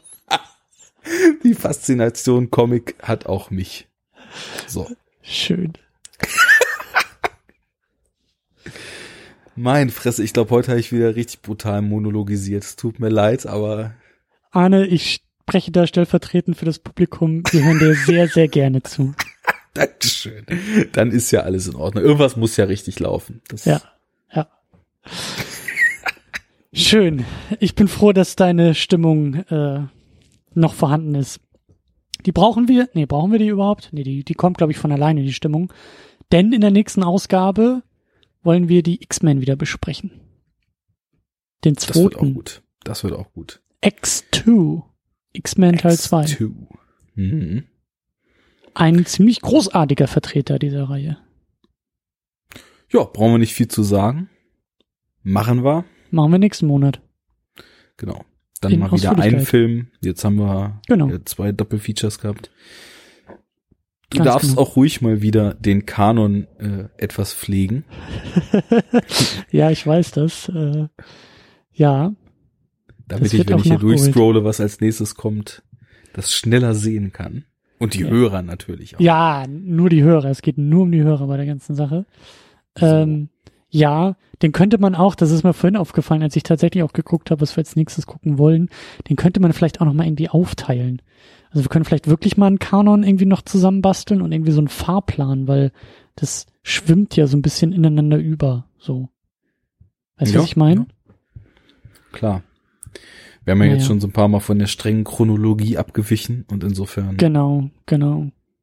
Und wir brauchen halt immer noch so dieses, diese Hall of Fame, die wir manchmal schon angesprochen haben. Dass, dass man da wirklich dann so mit Auszeichnung und Trophäe und äh, so, Das machen wir mal hinter den Kulissen und ganz genau. verteilen dann einfach die Links zu den neuesten Errungenschaften. So sieht's aus. Ja, und äh, bis dahin empfehle ich zumindest Daredevil und Elektra Comics. das habe ich ja vorhin schon getan. Ja. Lesenswerter Stoff, interessante Artworks, schöne Handlungsbögen. Ja, und äh, Und ich empfehle den nächsten X-Men zu gucken. das auch, das auch. In diesem Sinne äh, verschwinden wir zurück in unsere Bad Caves, Caves, Höhlen, Bad Höhlen und sagen bis zum nächsten Mal. Also ich lege mich jetzt in meinen mit Wasser gefüllten, luftdicht abschließenden Sarg und schlafe da drin. Warum auch immer. Oder so. Ey, da hat jeder sein eigenes Ding. Ich, äh, ich äh, heb jetzt, hub jetzt, heb jetzt das äh, zweite Buch im dritten Regal ganz links von oben. Das hebe ich einmal aus dem Regal, so dass es sich mit so einer Drehtür öffnet und dann so eine Feuerwehrstange erscheint und die rutsche ich nach unten und lande so im Bett. Das klingt nach einem Plan. Gute Sehr Nacht, gut. auf Wiedersehen, danke fürs Zuhören, bis zum nächsten Mal. Ciao.